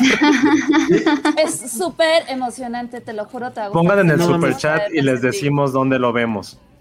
Eh, exacto, sí. Exacto, exacto. Dice Nora Rodríguez, ¿no les ha pasado que alguien se caiga sobre lo que están haciendo? De Lego, no. Es que no, no he hecho hasta el momento un set que me lleve días. Sí que te lleve horas, o sea, toda una tarde, noche, y bla. Pero días. No era pregunta del programa. Ah, ¿no? Y en el programa sí ya alguien se le ha caído porque tiene que construir de repente torres de más de un metro y medio. Ah, y a uno sí se les cayó uf. segu- bueno, minutos de que entraran como al- ya en la fase final. Entonces No, manches, la ya tuvieron que armar. No, está muy cabrón, se los juro que Está entre ese, cañón. los de las flores, American Ninja Warrior es por antonomasia el mejor reality de la vida. El de el las mejor. flores también. No, es que neta, American Ay, Ninja eh. Warrior que también, espérame, es que ya es, la, ya es la final este fin de semana también. Ujú. Se los juro que es la cosa más emocionante. O sea, porque es como ver deporte, pero al mismo tiempo con una parte de reality. Sí son atletas muy cabrones, pero tienen como su historia de vida y te la presentan y haces como conexión con ellos y te vuelves fanático de algunos. Entonces está cabrón porque es como, quiero que ese güey gane. Si se cae algo le pasa, lo sufres como si fuera tu equipo. Entonces, sí son muy, o sea, están muy cabrones los gringos para hacer eso. E incluso aquí a quisieron hacer una, una copia bien chapa que se llamaba La Bestia o The Beast o una, que estaba en Netflix. Sí. ¿No se acuerdan que se existía? O sea, era como la parte más basofia de todo eso. O sea, no, no le llegaba ni a un milímetro del talón y, y por eso ya la dejaron de hacer. Fue como, ¿qué mierdas estamos viendo? Entonces, eso es más interesante que todo lo que se ha visto de Toronto, porque Toronto ha sido el peor Es festival lo que era hemos Torrento. Te equivocaste de festival, ¿no? Exacto. Es que hay demasiados realities. Muchos. Oye, no, pero ya de me bares, de convenciste. helados. Este. El de las flores, ¿cuál es? de- ¿Uno de que está en Netflix, creo? ¿O en... El de HBO. HBO, creo que en HBO. Pero es que hay O sea, varios el de también, ya hay Netflix es muy bueno también, pero ya se acabó. Y entonces empezamos a ver el de HBO y está bueno, la verdad. Bueno, A mí sí me gusta American Ninja Warrior y se lo pongo a, a mis alumnos para que sientan estrés. ¿Por? Y luego ya les explico qué es el estrés. O sea, como que ellos mismos se ponen, ajá. Órale. Entonces así ya les digo, ¿qué sintieron? Y tienen que describir así sudor, nervios, etcétera. ¿no? Es, es claro. Ah, yo no, yo no mira. me pongo, no me pongo nervioso ni me da estrés, simplemente que, bueno, sí, sí, sí, sí. O sea, no estrés, Ah, pero me da nervios por ellos. Porque tienes una conexión, ya hay como una conexión con ellos, está muy cabrón. Es como si le fueras a un equipo de fútbol o de cualquier deporte, porque ya les vas, y aparte, uno que es clavado, que tiene como siete temporadas viéndolas, o sea, viéndolo, pues vas viendo que el mismo güey va, pues también va creciendo y tiene familia. Y es como, güey, ya tiene su bebé. Ah, qué envejeció. chingón. Sí, eso está bien cabrón, cuando los ves más calvos, Sí. o ves otros que se pusieron sí. súper mamados. Es como, güey, Sí. qué cabrón hicieron. Y la depresión es cuando, ah, yo tengo cuatro hijos y me da tiempo de entrenar dos horas a las dos de la mañana y puedo hacer esto. Y ves al morrito así aplaudiéndole al papá y es como, chale, ¿qué es esto? Entonces, ven, una vez, eso lo va a conversar, se lo puso una vez a Elsa y a Patty. Y creo que, no sé si, él- no creo que Elsa, pero Patty lloró por las historias. O sea, así de cabrón es wow. American Ninja. Y de repente Qué cuando horror. se cayó el güey, o no me acuerdo si sí llegó a la meta, sí fue, se mega emocionaron, los dos se emocionaron. Y fue como, ven, esto lo vivo todos los domingos. Intensamente. no, no, Sí. no, no, yo ese no, pero ya fan de Lego Masters. Si fueran ustedes Lego Master, ¿qué construirían? Dice Alan Cruz. Ay, Ay, no diciendo que todo de dinosaurios. Ah, seguro, Sí. seguro, sí. Así de, pero No este no es tamaño real. Ay. es que este está Este no tenía científicamente mal. Ajá, eso no es cierto, porque para empezar no podría ser Jurassic Park. y así se. No es el periodo correcto. Increíble. ¿Yo qué haría, no? No, pero está bonito. La- A ver, tú. Yo haría la casa de Parasite. Estaría padre. Oh, órale, sí está increíble. Ese- ese es bueno. Está padre. Ese es bueno. Eso está padre, está padre. Está O sea, lo malo es que te diría, por ejemplo, la- los jueces que son los Brickmasters, que es una, digo, la chica guapa, esta hermosa, y, y otro también, te dirían, ¿sabes qué? Pero no tiene imaginación, o sea, pues sí está Ah. padre, es una vil casa. ¿Qué, tiene, ¿Qué más le pondrías? Y así, No, y así pues los, de- o sea, no, lo, no los destrozan, No. pues, pero así dicen así de, ¿qué más? ¿Y esto qué? No, y es que aparte llegan y te dicen, no sé, construye una nave espacial, ¿no? Pero tiene, o sea, cada construcción que hagan tiene que tener una historia. O sea, si vas a construir una nave, ¿cuál es la historia de esa nave? Y tienes que ponerle efectos de que está siendo atacada, les ponen movimiento, les ponen luz. Oye, Este- es, es como Homero de, a ver, enséñame tu modelo, muchachito. Sí, ah, sí, pues es- le puse así Sí, unas rampas y no sé sí. qué. Ay, No, es como, enséñanos tu dibujo. Ay, pues es un borrego cimarrón. tiene sus, tiene sus pompitas y su cuerno de otro color. No Ayer que, vi pedo con ese- eso, ¿no? ayer que vi eso, intenté, intenté buscar ese meme, pero no manches. He estado lleno de chame y no pude. Pero si alguien puede hacer esa magia de poner el borrego cimarrón como, como lo que hicieron con Chernobyl en ese meme, que fue creo que de los mejores de la historia, o mejores mashups más bien. Sí lo vi y dije, güey, es exactamente eso. Bueno, pues entonces esa fue nuestra cobertura desde Toronto. No, o sea, les voy a decir, sí, Muy sí he visto algunas, Se va, sí he va, visto va. algunas películas, pero la neta ninguna ha sido sumamente relevante. Creo que ha sido un, un festival un poco pobre y eso creo que todo lo hemos dicho la gente que está cubriendo a nivel digital. Eh, pasaron dos cosas. Uno, muchos directores no quisieron enseñar sus películas de forma digital. Se dijeron que no, esto solo se vive en el cine. Ok, abuelo, bienvenido a 1925 otra vez, ¿no? Y la, y la segunda, que es lo peor y lo más frustrante, es que muchas pues tienen como un, geo- una- un geobloqueo que no se pueden ver en, en ciertos países y generalmente pues los más jodidos somos en América Latina, no, también en Asia, no se pueden ver muchos. No puedes usar VPN, evidentemente, te dicen, güey, si, si usas. VPN te castigamos y no te volvemos a invitar. Y es como, güey, pues si van a ser de culeros, pues ya no me invitan, no, no es cierto. Pero eso está pasando. Entonces, hay mu- han habido películas, pero al mismo tiempo lo que ha ocurrido es que yo esperaba que muchas de estas películas estuvieran, eh, a lo mejor que tra- trajeran la colita de Venecia o de Cannes o de, o de Sundance, y muy pocas han repetido como un circuito de festivales, muy, muy pocas.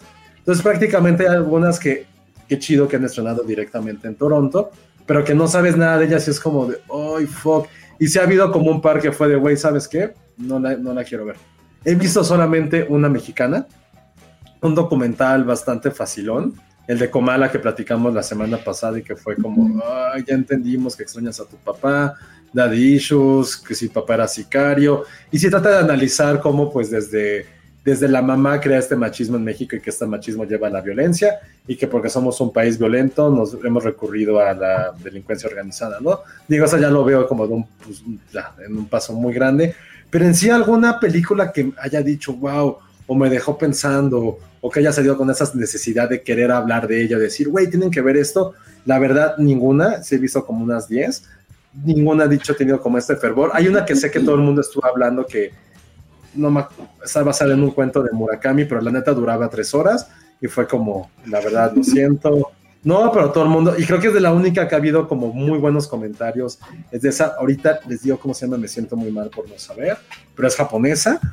Pero en lo, en lo demás, se los juro, o sea, esa hay una de, de, de Riz Ahmed que está bien, pero al mismo tiempo está también bien complaciente, es como de, ay, mi papá. Sí, digo que hay mucho... Hay una que sí está buena, esa sí quiero que la vea Elsa, qué bueno que la Ah, recordamos, sí. que se llama Arthur Rambo. Es de Laurent Sí. El ganador de la Palma de Oro por The Class, una película de Mm. hace como unos 10 años. Regresa otra vez al, al cine y crea una película acerca de un escritor en París, bueno, un escritor francés, pero de origen musulmán, de, de origen- argelino, que acaba de crear como la novela que está revolucionando Francia, que en una fiesta le dicen, güey, se va a vender en, se va a traducir a 10 idiomas, queremos ya, a partir de hoy, el día que salió a la venta, queremos hacer la película, si tú quieres dirigirla, hazlo, eres como la nueva voz que necesitaba el mundo para saber que eres el escritor más grande de todos los tiempos. Pero el güey resulta que también tiene un alter ego en redes sociales, que se llamaba Arthur Rambo, que era súper, súper políticamente incorrecto. Se metía este, con homosexuales, con franceses, con musulmanes, con judíos, Con judíos. mujeres, con todo. Se metía con todo y alguien se da cuenta de que, oigan, este güey que todo el mundo está alabando, resulta que es este cabrón. Y el güey lo admite de, pues sí, sí soy yo. Entonces, toda esta fama que tenía, ¿cómo se va No mames, sí tengo que ver eso. Total. Es Entonces como está bueno. onda de la cancelación. Ujú, Ya la ujú. James Gunn. Sí, está buena. ¿Cómo dices que se llama, perdón? Arthur, Arthur Arthur Rambo. Rambo. Arthur Rambo. Ok. Arthur Rambo. Y la Eso sí única. me, me gusta. Y sí, se los juro que, que he intentado ver muchas películas. Te están preguntando Pero- aquí por Petit Maman. No, Petit ¿qué Maman creen? no se puede ver. No se puede ver. Pero ya la verán pronto, ya la verán pronto porque es mía. Pues Ya, ya, ya, ya, ya. rola, rola. Pero Y ahorita también-. Ya me quiero apurar para ver otras, porque también tampoco es que hemos tenido mucho, no hemos tenido mucho tiempo, pero la neta, sí, a diferencia de lo que ha ocurrido el año pasado, lo que ocurrió con Sundance, que te abrió todas las películas, o como por ejemplo algo más local como fue Cabos, no ha pasado, pero insisto, tampoco es que nos, creo que se haya perdido como la gran película de Toronto. Creo que si llega a ganar, bueno, evidentemente todos los ganadores creo que van a ser de películas que no se han podido ver en, en este lado del continente. Entonces, pues sí, bastante, bastante mal. Ahora sí estoy un poco triste y decepcionado. Y la neta, como esto implica mucho esfuerzo, tiempo y ver que no hay nada que te guste, está cabrón cómo te da ese bajón de, ah, ahora a ver qué voy a ver. Ah. Digo, ha habido cosas sí rescatables, sí bastante buenas. Pues hay una que se llama Farja, que está basada en una historia real Ay, de no. cuando, cuando llegaron los judíos, cuando llegó Israel, mejor dicho, a la guerra palestina. Es una película desde el punto de vista de una chica que está encerrada en un cuarto y ve como todo el en, un, en un cuarto de su casa y ve como toda la guerra está pasando literalmente a metros de ella porque ella está escondida. Está bien, o sea, bien, pero también es una película que no es que no hayamos visto antes, pero que tampoco está haciendo como esta gran cosa de festival que esperabas. Entonces, ha habido como cositas, pero dejen que pase y la próxima semana ya nos adentramos más en eso, pero hasta el momento se ha sido una gran decepción, la verdad. Bueno, pues ni modo. Este, ¿cuándo, ¿cuándo son los ganadores? ¿Del fin de semana que entra? Ya este fin de semana. Ya este fin de No, semana. este, Bueno. ya este fin de semana. Todavía quedan como cuatro días de festival. ¿Y qué pero será? hasta el ¿Quién, momento- quién- quién le te late que vaya a ser el ganador? Pues ahorita de lo que han dicho es... No, Drive My Car creo que ha tenido muy buena recepción. Titane también ha tenido muy buena recepción. Mm. Ay, La pero que Titane su- dobletearía, no creo. No creo, pero Parasite también, bueno, también Parasite estuvo en su momento. Ah, no ganó. No, no ganó, pero también creo que no ganó porque sí fue, tu- tuvo mucha competencia. O sea, fue el año en que ganó Jojo Rabbit, que también llegó como con mucho ímpetu. Ujú. Y que, pues sí, o sea, Toronto también es un festival en el cual hay que recordar que es la gente la que vota. No es, una, no es un jurado mamón que, ¿por qué ganó el Joker? ¿O por qué ganó el Parasite? Pues aquí la gente vota y la gente le gustó mucho Jojo Rabbit porque sí es una No, pues entonces iba a ganar Duna. No, afortunadamente a Don ha ido como la chingada. Me da muchísimo gusto que le esté yendo mal. No conozco a nadie, en serio, no conozco a nadie que esté contento de que le haya ido bien o no sé qué. O sea, todos están contentos de que le está yendo del carajo. es que, o sea, creo, o sea, Es el efecto analizar- chamalet, es lo que yo digo. Es que lo, es lo Qué que iba a decir, es que hay que analizar por qué le está yendo, por qué la gente no, no tiene como Pobre cariño por esta película a priori. O sea, a mí en lo particular no soporto mucho al director, se, lo, se los digo. No lo soporto. ¿Tampoco? Me cae muy mal, me cae muy, es de mis es de mis directores que me tienen que obligar a ver sus películas, no lo soporto la neta. Ay, Chamalet puede ser, no, de, de, o sea, solo por Blade Runner, pero insisto, Blade Runner la Y magia la de no los, es Villeneuve. la de los es aliens. A mí no me gusta Rival. Ah, que- este- que- ¿No te gusta que- Rival? Ah, sí, cierto, la Cintia, puedes buscar ese capítulo en que nos peleamos por Arrival. Entonces, sí, no, a mí, Sí, insisto, para Blade hacerle Runner, así, véanlo aquí. Vaya. Blade Runner no es Villeneuve. Blade Runner es Roger Dickens. Es Roger es Roger Dickens, Dickens, sí, no es sí, Villeneuve. sí, sí. O sea, no es Villeneuve, la neta, perdón. Sí, yo Creo estoy que de acuerdo. la otra es, es Chamalet, que no a mucha gente le cae Puta, bien. es que sí, Zendaya también, que creo que a mucha gente no le cae. Es No, a mí sí me cae bien Zendaya. No, a mí también. Alrededor. Pero dile Zendaya. Oye, Entonces sí, creo a mí- que A mí son- los dos sí. Son varias ¿Tú- cosas, entonces. ¿A ti los dos sí que sí te caen bien o sí te caen Me mal? los caen bien, sí. Sí. A mí me caen muy bien los dos. Ajá. Me chamales no. No, no, no te ibas a tomar unas chelas con Ay, chamales. pero por lo de Woody Allen, o sea, No, no, no. ay, pero, Sí, en ya. serio. mira, Josué no le cae, o sea, No, te no cae bien. Te cae bien, chamalet. Acabas de decir que no. A mí Timothy sí me cae muy bien. Ay, muy bien. O sea, sí te ibas No, a echarte unas chelas con él. No creo que pudiéramos ser amigos, se me hace con sus pantalones como- y sus tenis ahí horribles que criticaste Sí, de la, de la Met Gala. eso sí, amigos, nunca usen, si son hombres y no es por hacer esa división, nunca usen Converse blancos, por amor de Dios. Neta, neta, neta, nunca O sea, usen sí Converse blancos, neta. teto, pero actúa muy bien, o sea, Sí, la sí es un muy buen actor, Sí, pero en serio, actor, a mí sí me caga. Y sí, obviamente por lo A de Woody Allen. y- a mí me es indiferente. Me Pero yo sé separar- No me desagrada. Ajá, Yo sé es que separar al, ma- al mamón del artista, entonces, sus, o sea, sí, sus películas, pues sí. Pero no sé, de unas ya Ajá. quedamos la vez pasada, ya lo hablamos, sí, cae muy mal. Oigan, Oye, pero hablando nos- de la Met. Gala, a ver, dime, ajá. Pero nos ponía Eduardo García que va a ganar Belfast. Belfast es como. La han comparado muchísimo, y eso sí lo leí, porque Belfast. Belfast era la película que más quería ver en el pinche festival. Y no está. me la, me la geobloquearon. Me la- es la- se los juro que era la que más esperaba, porque pues, es como un coming of age en blanco y negro, Mm. en Belfast de los años 60, Kenneth Branagh, un güey con issues. Y todo el O mundo sea, nada más, nada más faltaba tenis y dinosaurios para que fuera así Josué the Movie. Pero ahí va la parte interesante y lo he leído como en cuatro o cinco meses. Es como, güey, se nota que Kendall Branagh vio demasiado Roma y solo cambió México por Irlanda. Mm. Todo el mundo que es una vil copia, una No. mala copia La quiero de ver. Roma. De Roma. Pero ¿quién es Yalitza? es una de No sé, Dinamarca, Entonces, a lo él- mejor es un hombre. rubia. Que ojo, decir una mala copia, una mala copia de Roma puede ser que sea una muy buena película porque también Roma era muy over the top, o sea, lo dijimos hace rato con que era como una pancita este Iñárritu. Creo que Roma también es una película como que a poca gente le gustó, poca gente la ha vuelto a ver. Yo Ay, no sé sí si es una gustó. película que Aquí quisiera- sí nos gustó. A mí ¿no? sí no. No, no, pero, pero mucha gente no, mucha gente no le gustó Roma. En serio. Y está ¿Dónde bien está que no le haya gustado, sí, no. Que mucha venga gente- aquí. Sí, mucha gente no le gustó. También es una película de tres horas, blanco y negro. Sí, era muy densa. Nosotros la amamos porque creo que se había una conexión de la ciudad, de Cuarón, con Sí, cosas que sí, nosotros vivimos. sí. Creo que eso fue lo que gustó mucho de Roma en cierto círculo, en cierto país como nosotros. Y eso fue lo que pasó ahorita con Belfast. Neta, Yo sí la quiero ver mucho. Oye, que- Esperemos, Están preguntando Esperemos que, si hay un borras. no sé, Belfast. se los juro que no sé porque la quería ver. Incluso iba a aplicar la carta de, oiga, señor Universal, hay chance de que me la pase, pero también dije, a ver, me puedo esperar, no pasa nada. Sí, no quememos esas cartas. Entonces, pues no pasó, pero, pero sí, digo, no, tampoco no ha sido un. Y creo que ha pasado en casi todos los festivales, o sea, que han sido como digitales, no ha habido como este ruido. Creo que el que mayor ruido ha causado fue Venecia por la alfombra roja, evidentemente, porque vaya. Venecia tiene ese glamour. O sea, de los festivales top, el que tiene como esa, esa aurea de un lugar en el que vas a hacer algo fashion, en el cual quieres ir. O sea, Berlín es increíble, Cannes, no saben lo que pienso de Francia, Sundance, el que tiene glamour y que quisieras decir, quieres ir a Venecia, o sea, si vas a viajar en pandemia, quieres ir a Venecia.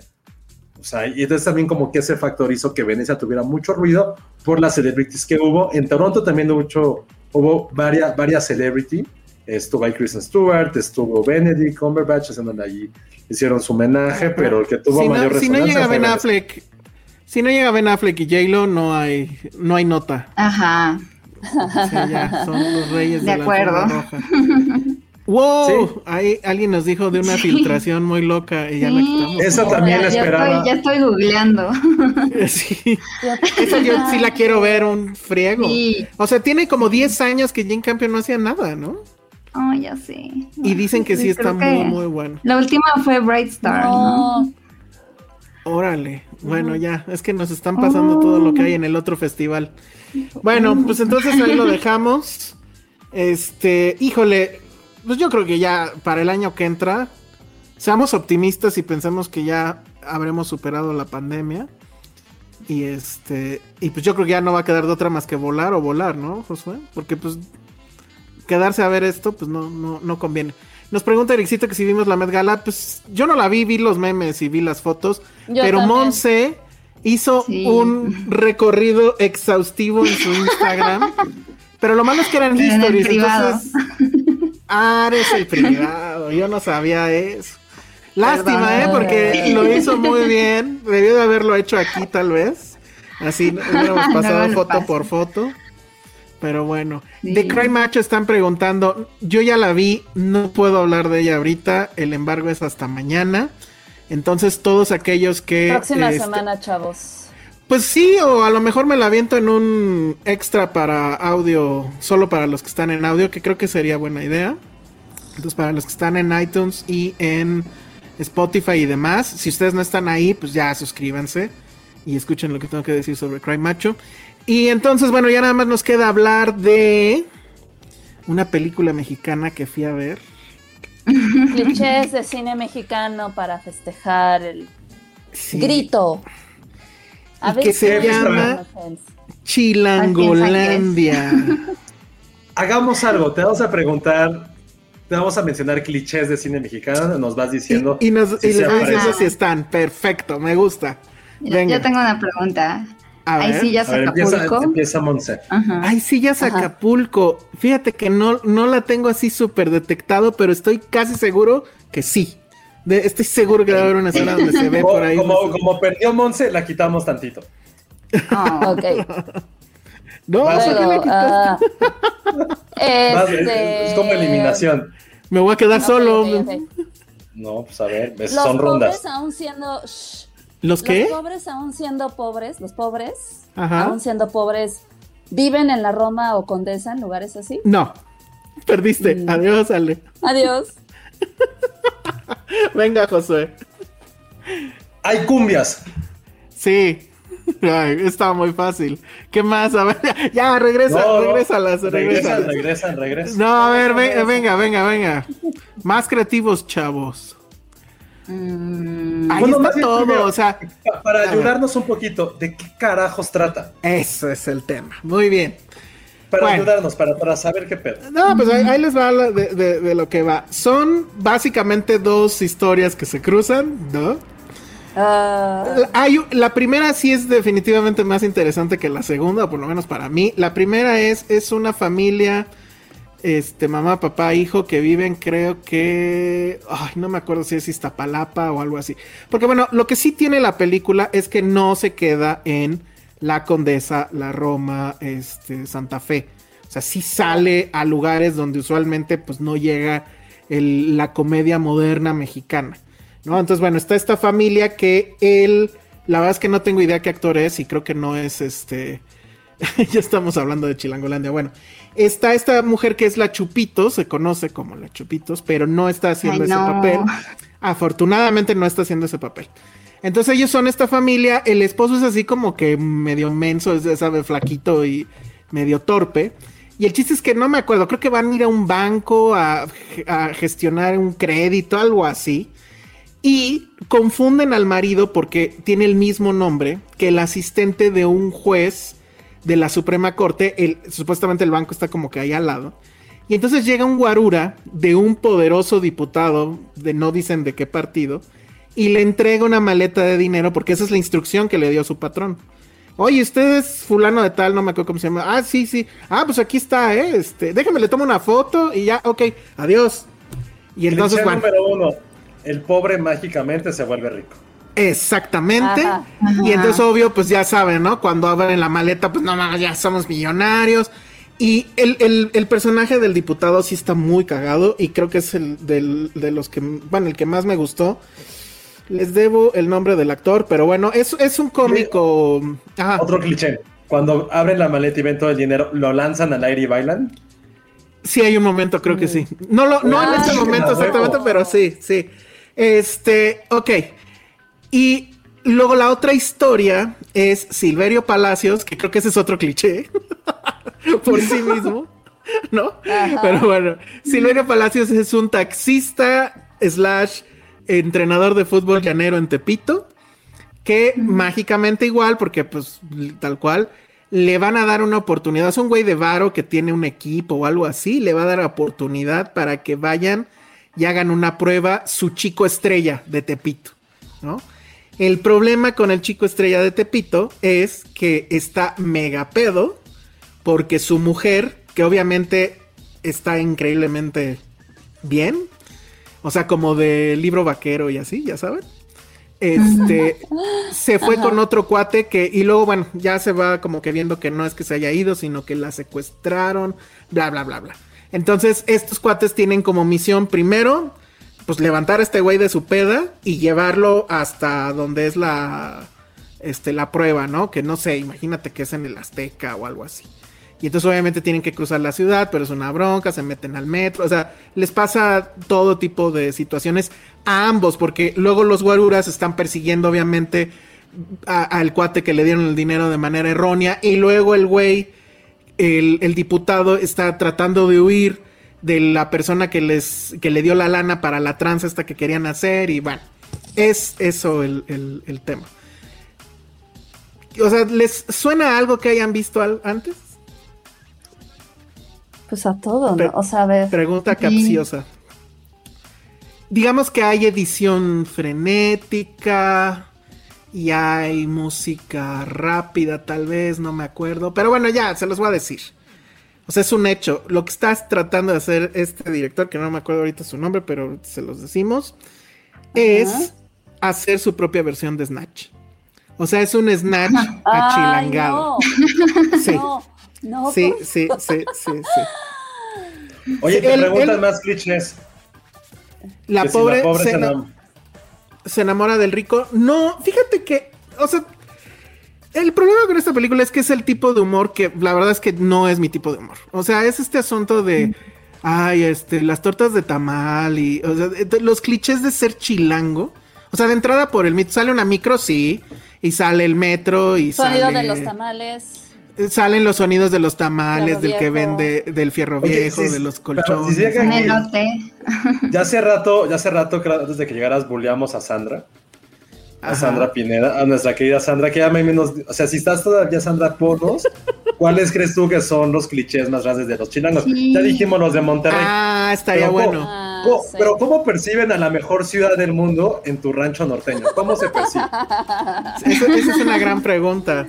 O sea, hay alguien sí. más de Monterrey allá, pues ya. Sí, hay no, chairismo. Qué, qué mal no ser de la Ciudad de México. Fíjate que no me acuerdo si hay chairismo, ¿eh? O sea, referencias a Andrés Manuel no me acuerdo, no me acuerdo. Seguramente no, porque sí lo hubiera super anotado. Espérate, no que yo supiera. Es que. Pre no, pregunta, no Alan, ¿alguien trabaja en publicidad? Fíjate que no. Es que justo eso es lo wow. que tiene. O sea, miren, no tiene el cliché de la publicidad, no tiene el cliché uh -huh. de Santa Fe, la, la, este, bueno, todas las colonias que siempre salen. Ni de trabajar en una revista. No tiene el cliché de la revista, no tiene el cliché de, pues todo lo voy a hacer en estudio, ¿no? Este, no es locación, sino que lo voy a hacer este, en un lugar cerrado y voy a, esta es la oficina de, de la agencia, eso, uh -huh. no. O sea, este cuate sí agarró su cámara y se fue a filmar al Zócalo, a Tepito, al metro. Hay una escena que sucede que se tienen que uh -huh. subir a un camión de la basura y pues es el camión de la basura, o sea, uh -huh. no hay más. Uh -huh. El taxi obviamente se ve que sí era un taxi o diseño de producción muy bueno. Porque sí, o sea, es, es, es eso. Ya después hay una parte donde ya van con el rico que les va a dar la oportunidad y ahí sí, pues es una casa enorme, probablemente de Polanco, ¿no? Pero sí tiene eso. Y tiene otra cosa que la verdad ahí sí dije, mis respetos y gracias. El director dice, y bueno, y sí, porque en los créditos no, no, no viene, él dice que la hizo con su lana. O sea, no tiene apoyo del gobierno. Ah, sí. Entonces, está, está muy bien. Exacto, aplauso. Porque si es así, haz lo que quieras, mi hermano. O sea, adelante. No es mi tipo de humor, pero yo creo que le va a ir muy bien se nota mucho el asunto de quiero hacer, quiero ser Guy Ritchie. No va a pasar, pero, pero pues está padre, ¿no? Él viene de la, él se llama Carlos Santos, viene de la, del mundo de la publicidad, que bueno, eso también es otro cliché del cine mexicano. Este, pero ¿Sale, pues ahí está. ¿Sale algún influencer o estando pero? Fíjate que no, no sé, pero creo, no. creo que ah, la chica, la novia, creo que ella sí es influencer, pero no sé, es que no, no tengo aquí los nombres. Oye, ¿y el taxista le va a la América? No, no. Y hay, lo que sí hay es un genial personaje que es un ladrón, pero de estos que, o sea, no de ya se la saben, ¿no? Sino que es un ladrón de estos, este, ¿cómo se llama? Elegantes. Entonces es el, el personaje que hace ese, perdón, el actor que hace ese personaje es este Tobar, Luis Felipe Tobar. Ah, claro, es Felipe Tobar. Pero sale como 10 minutos, pero a mí me encantó. Porque efectivamente es el clásico personaje que se chingó a todos y ni cuenta se dieron. Y, en- y de hecho él es el que tiene la escena extra, porque tiene obviamente escena extra al final. Otro cliché, aunque no del cine mexicano, sino del cine comercial en general ya, o de Marvel. Este, y ese sí, ese personaje sí me, me encantó. Y o sea, va a haber diputado. secuela de Chilangolandia. Fíjate que yo sí vería la secuela, o el spin-off más bien, de ese personaje. Porque la verdad es que me encantó ese. O sea, obviamente es un personaje que no podía existir en la realidad actual, porque ya ningún ladrón es así. Pero me gusta esa, esa idea. Pero, Fer o sea, Márquez ya vaya, vaya, Tacubaya, o por qué.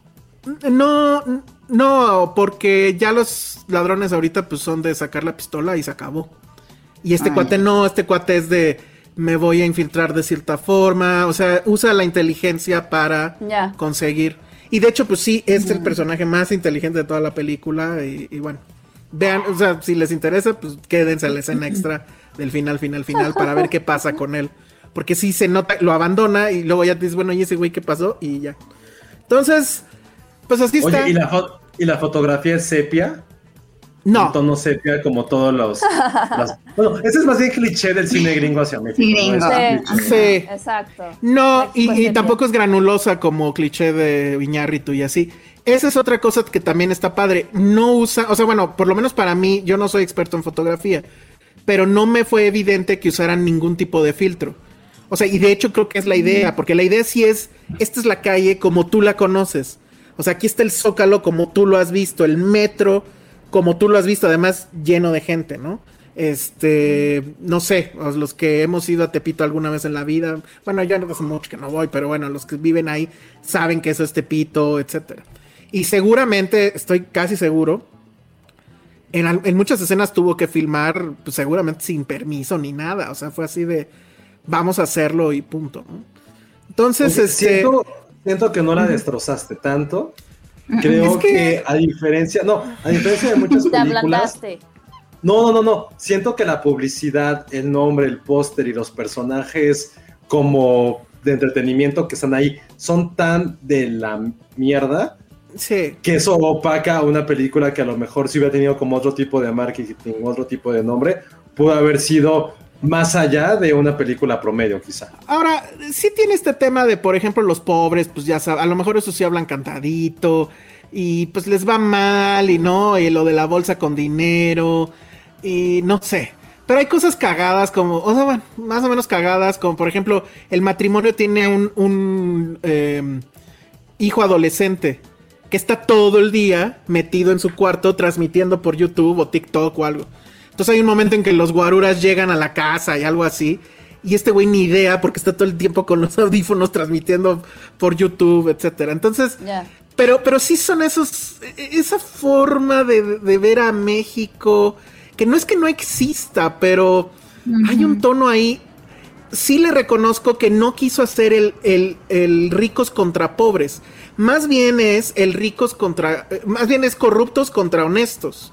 Porque es el, el- el político culero y es este el empresario culero y, y hay un- algunos mafiosillos que se los sacó pues de la manga de, de Guy Ritchie, ¿no? Pero ese tono de que la gente, o sea, el cliché de que los pobres van a comprar a, a- bueno, ya no es en Electra, es en Coppel, ¿no? Y que compran No. a pagos y, ajá, y, y que compraron refrigeradores así como el máximo de un, o sea, eh, creo que sí hay Ah. ahí un, un clasismo eh, eh, Sí, está medio subyacente. anaya, ¿no? Así de... un poquito, un Sí, que poquito. aparte el de- pobre van a tener dinero comprando- y se lo van a gastar en Ajá, caguamas. ajá, exacto. Sí tiene esa parte. Y sí, pues eso no está padre.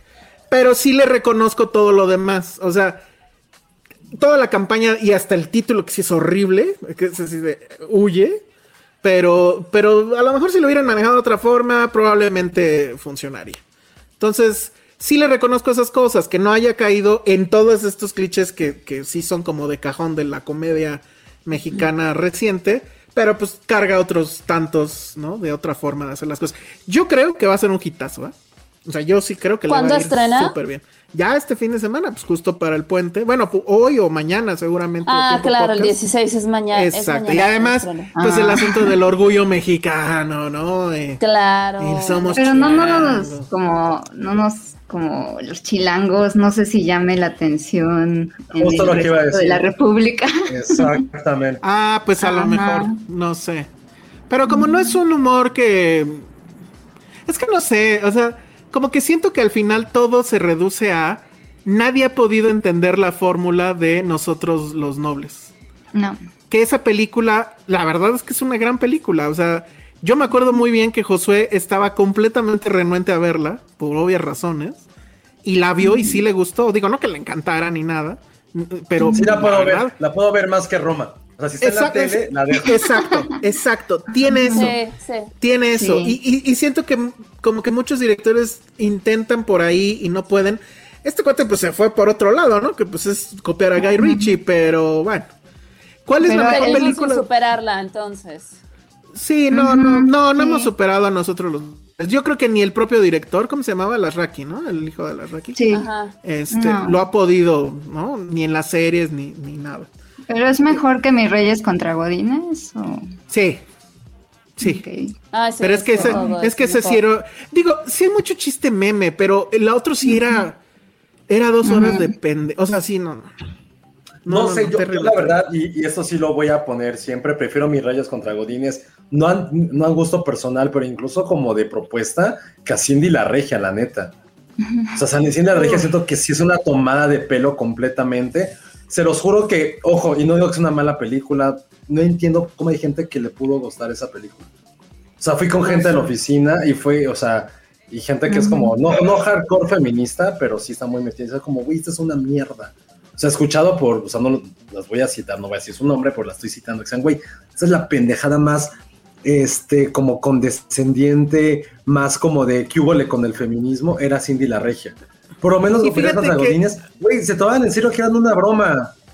Y acá Se también, ¿eh? tomaban en serio O que era sea, una maldita broma. ya con, poniéndolo en con ese- coyuntura, ajá. con temas estúpidos, sí. sí. La verdad, a mí Cindy la Regia, o sea, a mí me da igual, pero fue cuando dije, güey, no. O sea, a mí se me hizo muy estúpido la forma en que retrataban muchas cosas.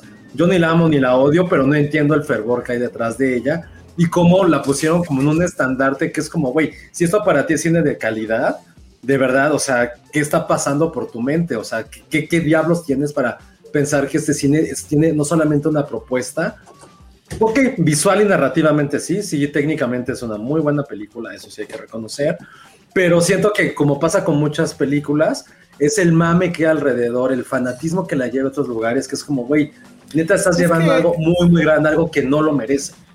Es que recordemos además que es una película, o sea, Cindy la Regia era una película basada en un cómic. Y para mí sí fue una decepción absoluta porque el cómic tenía toda la corrección, incorrección política posible.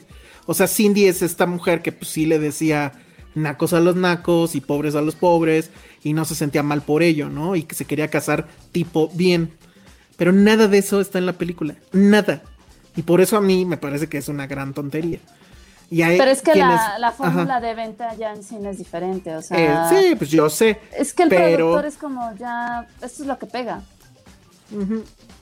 Nos está preguntando Pedro Ramírez, ¿cuál es la mejor película de Guy Ritchie para ustedes? Pues es, sí es Snatch, Pues ¿no? es que, pues es que tampoco hay donde más moverte. O sea, Snatch Bueno, yo sí es- la tengo en mi top maybe 100 de la vida, o top 50, no, no sé si Ujú. 50, pero sí la tengo en una estima muy, muy, muy alto yo Snatch. Yo sí me Sí, gusta en su mucho momento Snatch. fue una cosa increíble. Y yo todavía le tuve mucha fe a Guy Ritchie, o sea, durante años lo seguía queriendo, Mm. hasta que ya no, hasta que ya no recuerdo cuál fue la última, que, ni siquiera las últimas cinco te puedo mencionar. Eh, vean la última, que de hecho fue de este año, Wrath of Man, que sí está muy bien, pero sobre todo porque no es el Guy Ritchie de siempre. O sea, ya finalmente se, se deshizo de, de todo lo que hacía muy bien. Y esta es una película de acción muy diferente, pero la verdad es que a mí me gustó. Sí está en mi top del año. Entonces, chequen. No sé cómo le pusieron en español, ¿alguien se acuerda?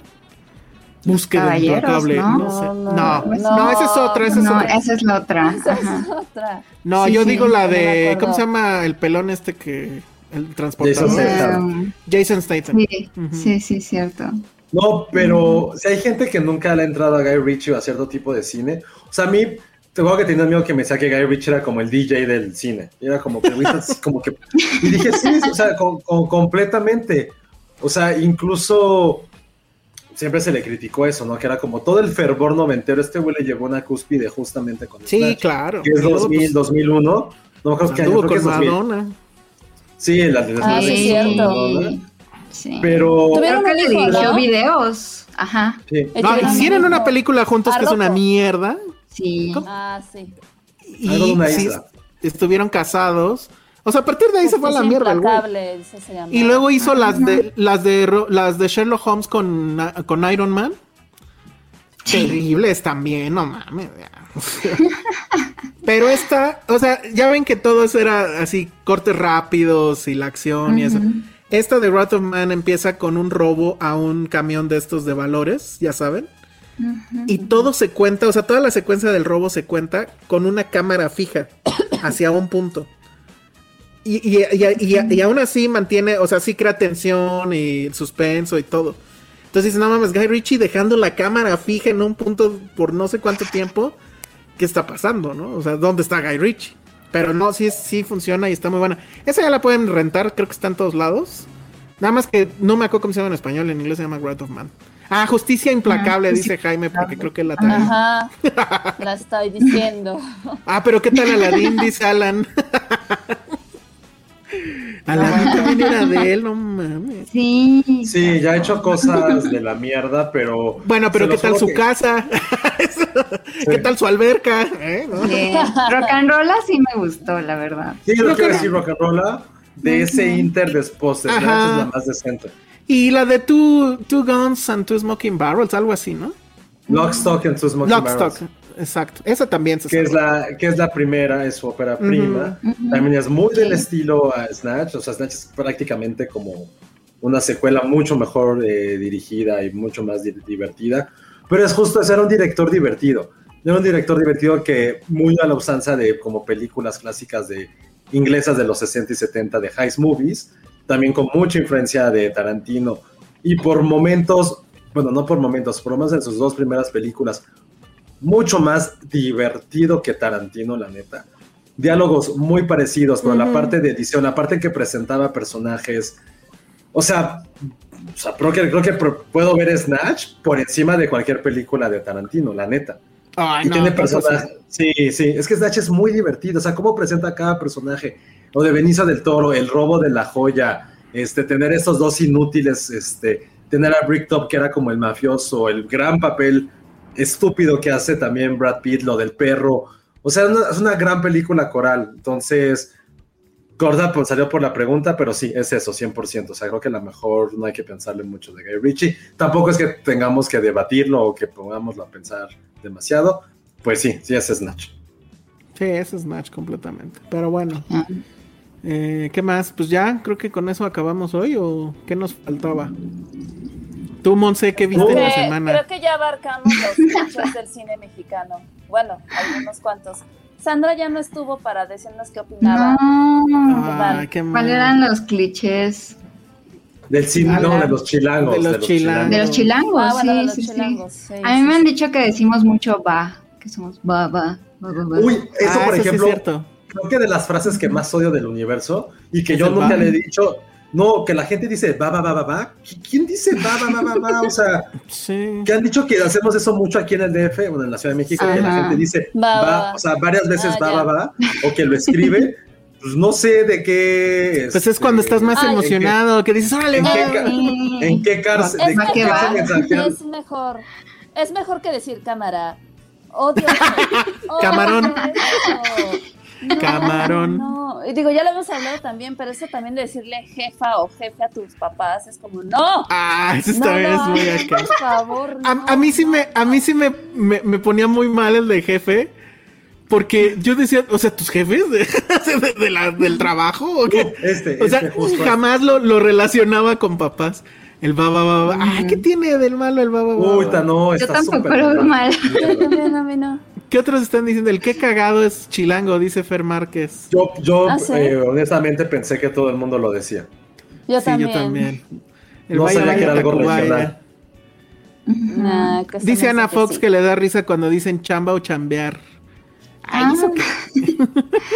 No, ta- tampoco Chambita. sabía que era muy Yo creí que era normal, que era de aquí. ajá. Yo también. O decir voy al jale. Uy, el jale me caga para que veas. Ese sí me caga. Ese sí a mí también me caga. Pero ¿qué tal ya se volvió popular lo de jalo? Oh, eso lo odio, Ajá. lo odio, Ah, lo odio. pues jalo. El jalo. No, ese sí es de Monterrey. así. Creo que el jalo Pero también es de Monterrey. Sí, he escuchado gente aquí diciéndolo, arre. Sí, Ah, pero sí. ¿Ah, sí? Sí. Se quieren hacer los Está internacionales. llegando, está llegándonos. Bro Bro, o carnalito. Híjole, no sé. Pero es, Carnalito, es que. Hay cosas más entre hombres. O sea, los hombres son los que dicen cámara, es mi bro, es mi jefe, es mi jefa. Sí, claro, las niñas. Ah, ya sé, sobres. O sobres. Sobre. Ah. Ah, sí, no. Dice no. Oscar Sánchez, espérate, los chilangos le cambian el nombre a Chiapas, suelen decir Chapas. No, no creo, pero está cagado. Está cagado. Está cagado. Chiapas. Sí. Chiapas. Eso lo hace, eso lo hace el presidente, de hecho, pero nada, no, no, no se lo sí. lo odio. Me voy a mi Sí. cantón. No, ya voy sí, al cantón. Está bien. O A mí me es encantó. muy- A mí me encantó no sé dónde, en un TikTok que, el- que al COVID le decían el cobijas. Así de, oh, ya me dio el cobijas. Ay, no. Está increíble. Dice. A ver si vas, vas, Monse. Ah, no, que a mí me han dicho, o sea, bueno, sí es verdad, que vamos a cualquier lugar y llevamos eh, sandalias y blusas de tirantes. y- o sea, yo cuando fui a Chiapas, a San Cristóbal, sí fui así. y, pues, no. Ah, ya- Ah, de vestimenta. a mí también me han Sí, dicho exacto. que, que nosotros siempre tenemos calor. Ajá. Ah, el sí, chilango también. siempre tiene calor, pero pues es Ay, que... Ismael O que dice que- decimos, ay, aquí también hay Starbucks. Eso me han dicho mucho. Ese está buenísimo. Genial. Eso está padre, buenísimo. sí. Aquí hay Starbucks. Qué bueno está ese. Está increíble ese. Decir quecas, ah, ¿eso qué tiene? La queca, pues no. Pues las quecas. Bueno. Ah, que queso, sin queso. Ay, bueno. Con queso, con queso. Esta es Siempre buena, con de Cintia queso. Salvador, el decir, ya estás. Está bien, ¿no? no, ese no sé. O sea, Ah, ya, ya entendí como. Sí, sí, sí, ya, ya estás. Sí, ya. sí, ya está, ya, ya. Es como, o sea, ¿yo cuál aplicaré? Creo Ya que aplico el cerrado. O el ya estufas. Ajá, ya estufas. No, mames. No, ese sí está muy mal. Este, Nah, está bien. Sí. Eh, Ah, exacto. de- Nos decían que decir coche. Pues esto es como ¿Por qué? automóvil. Pues ya- Carro. Ajá. Carro. Pero coche. carro es No, este, casi un anglicismo, ¿no? Por car. Entonces dices Sí, coche. pero, está bien decirle coche. O la nave, ¿no? ¿Quién dice la nave? La nave, no. La nave. Está ochentero. Creo que ¿quién, quién, quién- a, a quién debiéramos haber invitado para esto? ¿Quién sí hablaba muy así? Ah, yo pensaba que quién. ¿no? De- No, de, de chilango, chilango. No conocemos a Ay, nadie que ¿sabes- hable así. ¿sabes El me- no hablaba ¿sabes así. qué me molesta? ¿Sabes qué me molesta? Cuando dicen, préstame un varo. ¿Por qué varo? No, no, no. 20 varos, 100 Préstame- varos. préstame un varo intenso. No, no, no, ¿por qué varo? Eso sí no me gusta. No, nunca me gustó. Una Es feria. un peso, peso. Ana Fox es del norte, ¿verdad? No sé, lo Ana visto. Fox sí, sí eres del norte. Sí, Ana. Como que les caga como de carros. Sí, eso sí me ha Coche, tocado coche, mucho. coche. Sí.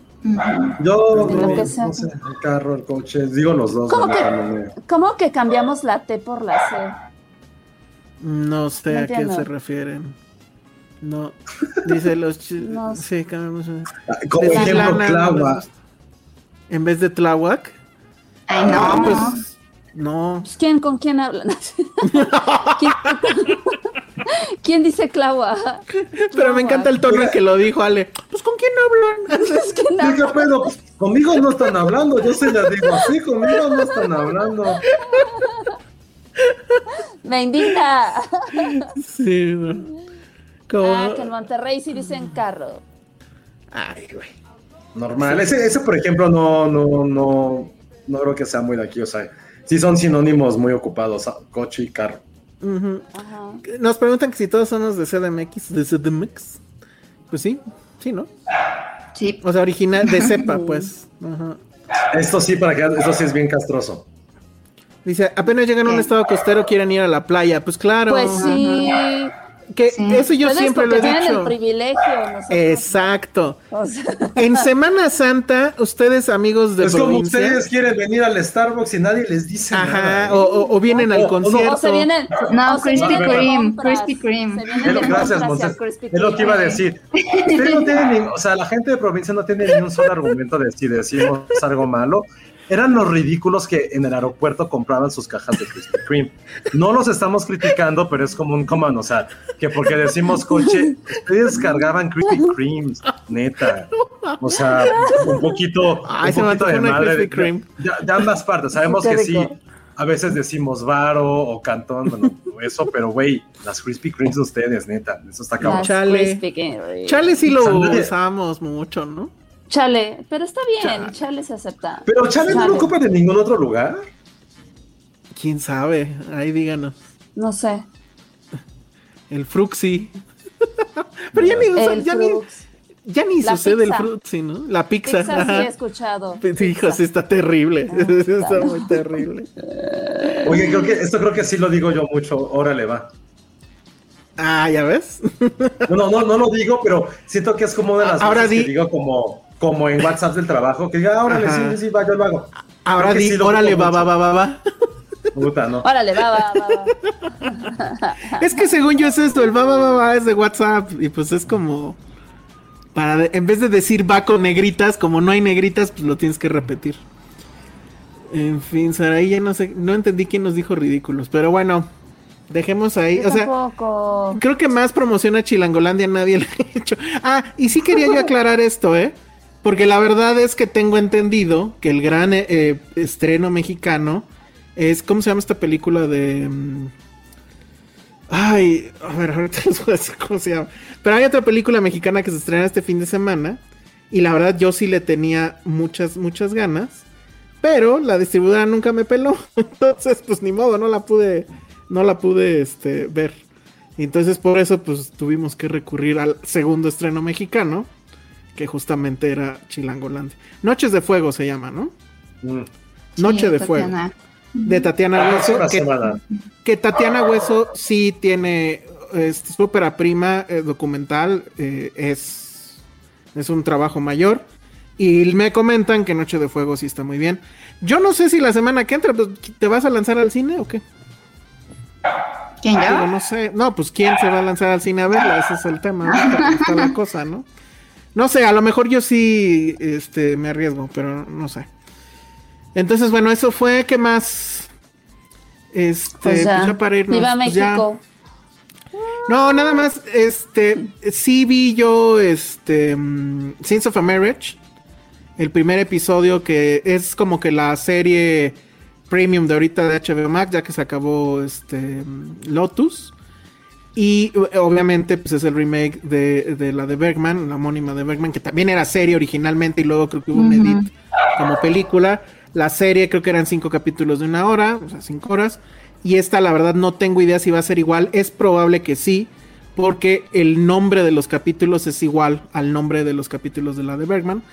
Eh, como todos saben, está Oscar Isaac y está Jessica Chastain. Jessica Chastain. Y estuvo ahí, en- estuvieron en esta alfombra roja de Venecia, justamente, ¿no? Donde Oscar Isaac prácticamente se la estaba literalmente comiendo a Jessica Chastain. Donde le besó la axila a, Ch- a le, Jessica. Chastain. le besó la, axila a Pero Jessica estaba Chastain. al lado la esposa, ¿sabían? Exacto, ese es el tema, porque, porque no Patty, porque Patty se puso así de, ¿cómo es posible si él es casado? Y creo que ella también, ¿no? Sí. Bueno, no sé, Sí. pero es así de, él es casado, él- le va a tocar sofá en la noche. Ay, Oscar Nah, Isaac, ni por Dios, ni Por Dios. Es como Exacto. sofá, pero sofá de otras 40 mujeres, iba a decir. No, bueno. Sofá de Jessica Chastain, hubiera dicho. Bueno, pues resultó que en toda esa escena, efectivamente, o todo lo que se vio en esa alfombra, la esposa estaba eh, tras bambalinas, pues, o aladito casi. O sea, fue con su consentimiento. Nada, pues fue un stunt publicitario buenísimo, ¿no? Y lo único que les puedo decir es, eh, sí es a lo mejor una serie que va a un público más adulto, no por otra cosa, sino por el tema, que pues obviamente son los matrimonios, si no están casados, pues igual no les interesa tanto.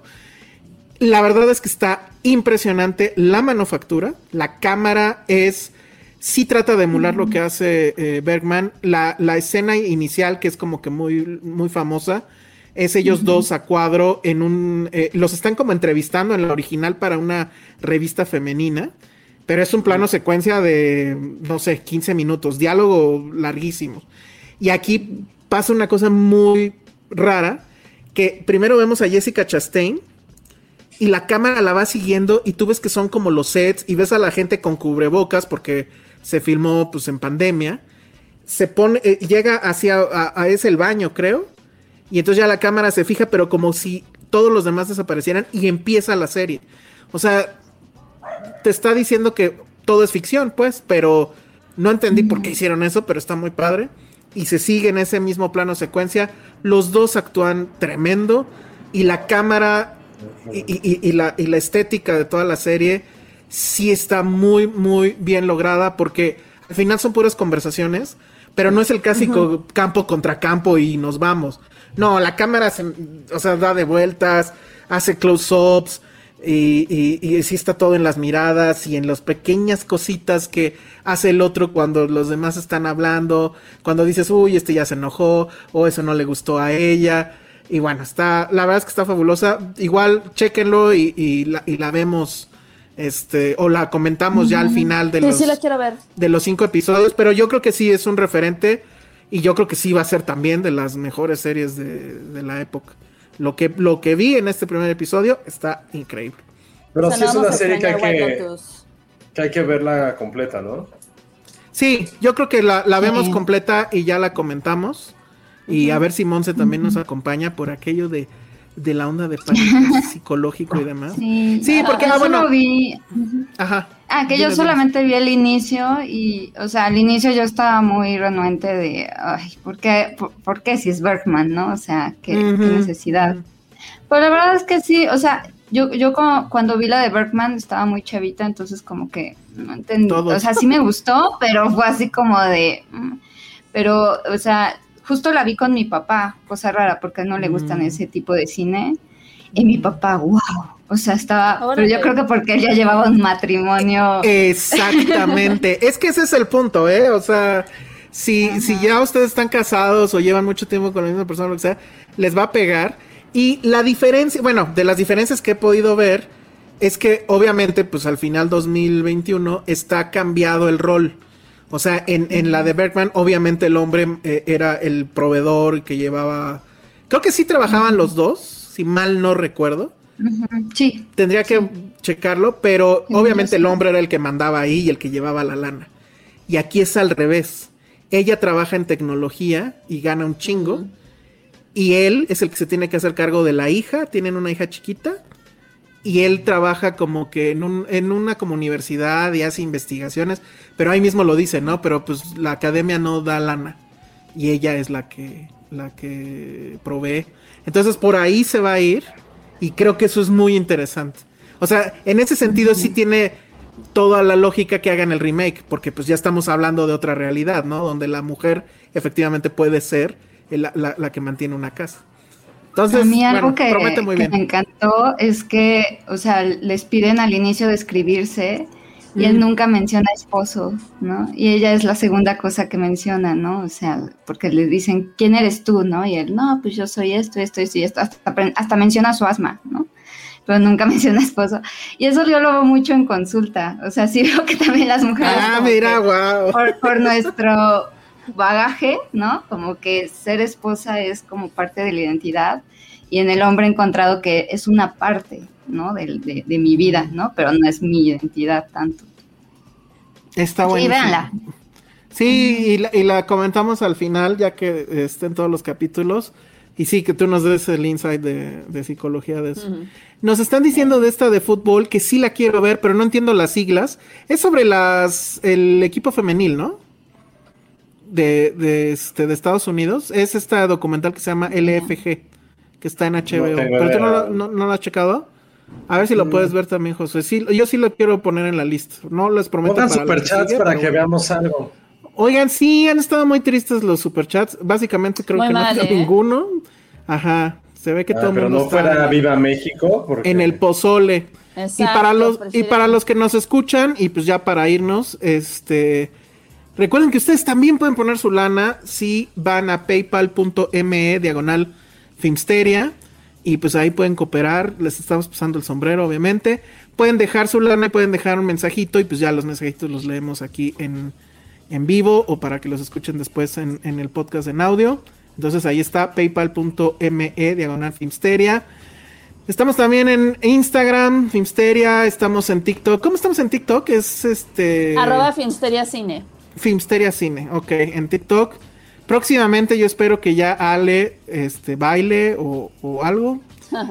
Y yo, sí, yo creo que sí, es muy probable que me aviente este, pues, mis tres minutos sobre Cry Macho ahí en, en TikTok. Entonces, este, bueno, pues ténganlo, visítenos por ahí, también en Facebook. Y bueno, pues con eso creo que nos vamos, ¿no? Sí. Perfecto. Bueno. Pues pásenla bonito. No se pongan muy borrachos. con precaución, ¿no? Si quieren hacerlo, pero con precaución en sus casas. Seguimos en pandemia, no lo olviden. Sí, no vayan al Este, Zócalo, luego le roban la cartera a un hombre. ajá, este. Todo terrible. y pues coman rico. Exacto, muy bien. Bueno, redes sociales, Monse. Estoy en arroba cine en el diván en Twitter y también mencionarles que este eh, va- en Serie B vamos a tener probablemente el 24 un festejo, ¿no? Ya les estaremos avisando el horario y va a haber muchos juegos, sorpresas, entonces estén como atentos.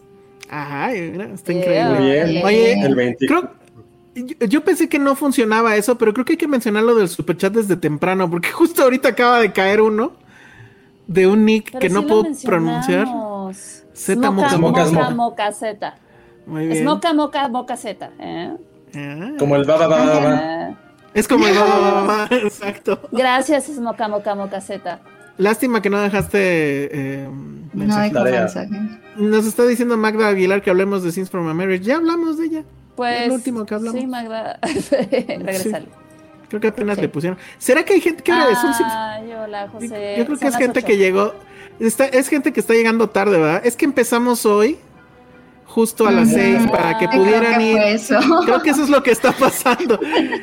Hoy empezamos a las seis para que ustedes pudieran tomarse sus tequilazos sin mucha bronca. Exacto. Pero bueno, Ericito insiste con Ted Lazo. Pues es que, ¿qué ha pasado con Ted Lazo? Yo no he visto nada ya. Mm. Yo no vi danos chance. Ericito. Sí, danos chance porque, porque andábamos viendo. Hay muchas Le- cosas. Estábamos viendo Lego Masters. Ajá. Pero bueno. Y. Ajá. Pero sí está hecho un desorden, ¿no? Ted Lasso. O sea, bueno, Sí, ya, o menos. de plano. Y a, a mí me encanta, o sea, tiene mucho corazón, yo lo dije, pero pero sí de pronto como que Sí, la segunda temporada está muy rara, ¿no? y, los personajes luego se contradicen. Bueno, claro. este último sí me gustó mucho. Nada más que no lo han visto ellos. No sé si tú ya lo viste, Moms. el de creo que sí, sí, sí lo vi, sí. De que la, Sí, sí, sí. de la, la psicóloga justo se cae de la Sí, y sí, sí, eso. sí, sí, sí. Sí, sí me gustó. Ese sí me gustó. Pero Nos están sí, preguntando también por What If. Ya lo comentamos, hablamos. pero este al final igual hacemos un, un recap. ¿Cuándo llega Green Knight Amazon? No sé. ¿Y por qué le preguntan a Ale? Porque era miedo. ¿Cuándo llega Ale? Eh, la verdad nos, la verdad ignoro, ahora sí que no sé qué pasó en esta ocasión. Bueno, sé que todo el mundo la quiere ver, pero en cuanto salga sí véanla, vale la pena, de verdad. Pues está Está bueno. bien. Bueno, ahora sí ya nos vamos porque, pues sí, perdón para los que llegaron en el horario habitual de siete y media. Pero pues es que, pues sí, eh, para que se fueran a su fiesta mexicana. Muy bien, redes sociales, Ale, Arroba Ale Kazagi. Josué. Arroba Josué Corro. Muy bien, yo soy el Salón Rojo. Vean Scenes from a Marriage y vean Lego Master, sí se ve que está buenísimo eso. Sí, véanla, véanla. Yo justo voy a correr a ver dónde. Súbanos fotos de qué les trajo don Miguel Hidalgo y Costilla mañana. Ah, Arroba- estaría increíble. A ver qué les trajo. Sí, de su comida, este, los regalos, no sé. Qué tontos. ¿Qué te. Ajá, de borregos y marrón. ¿Qué te podría regalar Miguel Hidalgo? No sé. Un estandarte Un de la tamarindo. Un tamarindo. Un tamarindo. Bueno. No sé, ya, ya. Dejémoslo ahí porque si no vamos a empezar a hablar de comida otra vez. Bueno, Sí, adiós. sí. Adiós. Adiós. Ay.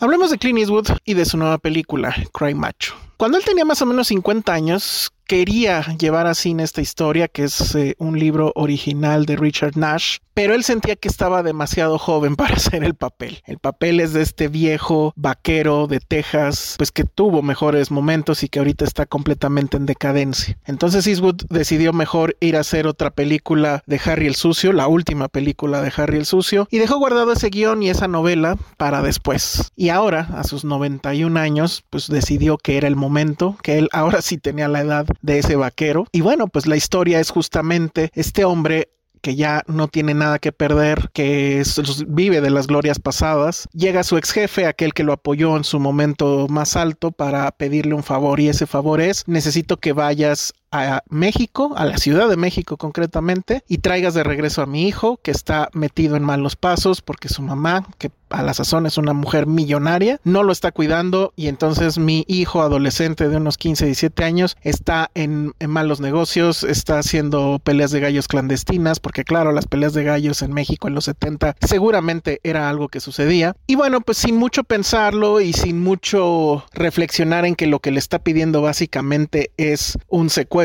Eastwood viene a la Ciudad de México, el personaje de Clint Eastwood viene a la Ciudad de México, se encuentra sin mucho problema con este adolescente y tampoco sin mucho problema lo lleva de regreso a Texas. Este adolescente se llama Eduardo Minet, es un actor emanado de La Rosa de Guadalupe, que la verdad es que no lo hace mal, pero tampoco lo hace muy bien, pero creo que lo que tiene es pues las agallas de plantarse ante una leyenda como Clint Eastwood y hablar mal inglés para justificar que bueno lleva mucho tiempo en México. Y bueno, pues así va la historia, es un road trip sin mayores aspavientos, con ligeras complicaciones que se van a arreglar de la manera más sencilla y con un deus ex machina potente que todo momento está sucediendo, es decir, todo el tiempo el guion está creando situaciones que son convenientes para la trama, para no complicar demasiado a este hombre de noventa y tantos años y su eh, acompañante adolescente y además el famoso gallo, el gallo de pelea de este chico, que es justamente el que le da nombre a la película y que se llama Macho. Entonces, bueno, pues lo que tenemos aquí es una cinta que francamente el problema que tengo es ese guion, ese guion tan frágil como el actor, ese guion que no soporta el mínimo análisis, donde todo lo que pasa, pues la verdad es que carece de demasiado sentido, carece de demasiada lógica. Y uno dice, bueno, no me importa, a lo mejor viene algo más interesante que saber cómo le hicieron para robar ese carro o que la policía no diga nada de que este viejito se esté llevando a este adolescente, en fin. Pero la verdad es que no, el, el mensaje es un poco débil a mi parecer, es un mensaje que ya lo habíamos visto en Gran Torino. Lo que sostiene a la película, francamente, es nuestra hambre de volver a ver a Clint Eastwood como sea. Tiene 91 años, sabemos que probablemente esta podría ser su última película, ojalá no. Y eso nos anima, nos anima ese momento donde nos da un pequeño guiño y pensamos que está a punto de ponerse un poncho. Nos emociona esos pequeños segundos donde toma un arma y el encuadre sabemos cómo es y sabemos que ahí está Clint Eastwood. Nos gusta este mensaje donde el hombre que en Hollywood fue la imagen más alta de lo que es un macho, de lo que es un hombre rudo, fuerte, que no va a preguntar dos veces, que él nos diga que todo eso no importa, porque al final lo que importa, pues es estar con los que uno quiere, tener a la mujer, tener a los hijos y vivir felices. Yo sé que eso para los adolescentes y para la nueva generación es absolutamente nada. Yo sé que esas son habladurías de un viejito, pero resulta que ese viejito básicamente inventó Hollywood, básicamente es una leyenda, básicamente nos ha dejado grandes películas y Digo, revisen su filmografía. Le pasa un poco como a Woody Allen. Al parecer ya no puede dejar de filmar y ojalá no suceda. Entonces, bueno, Cry Macho no, no es lo mejor de su filmografía, pero Clint Eastwood sigue siendo un personaje enorme, una leyenda. ¿Y quién soy yo para decirle nada a una leyenda? Nos escuchamos en la próxima. Dixo presentó Filmsteria con Penny Oliva, Alejandro Alemán y Josué Corro.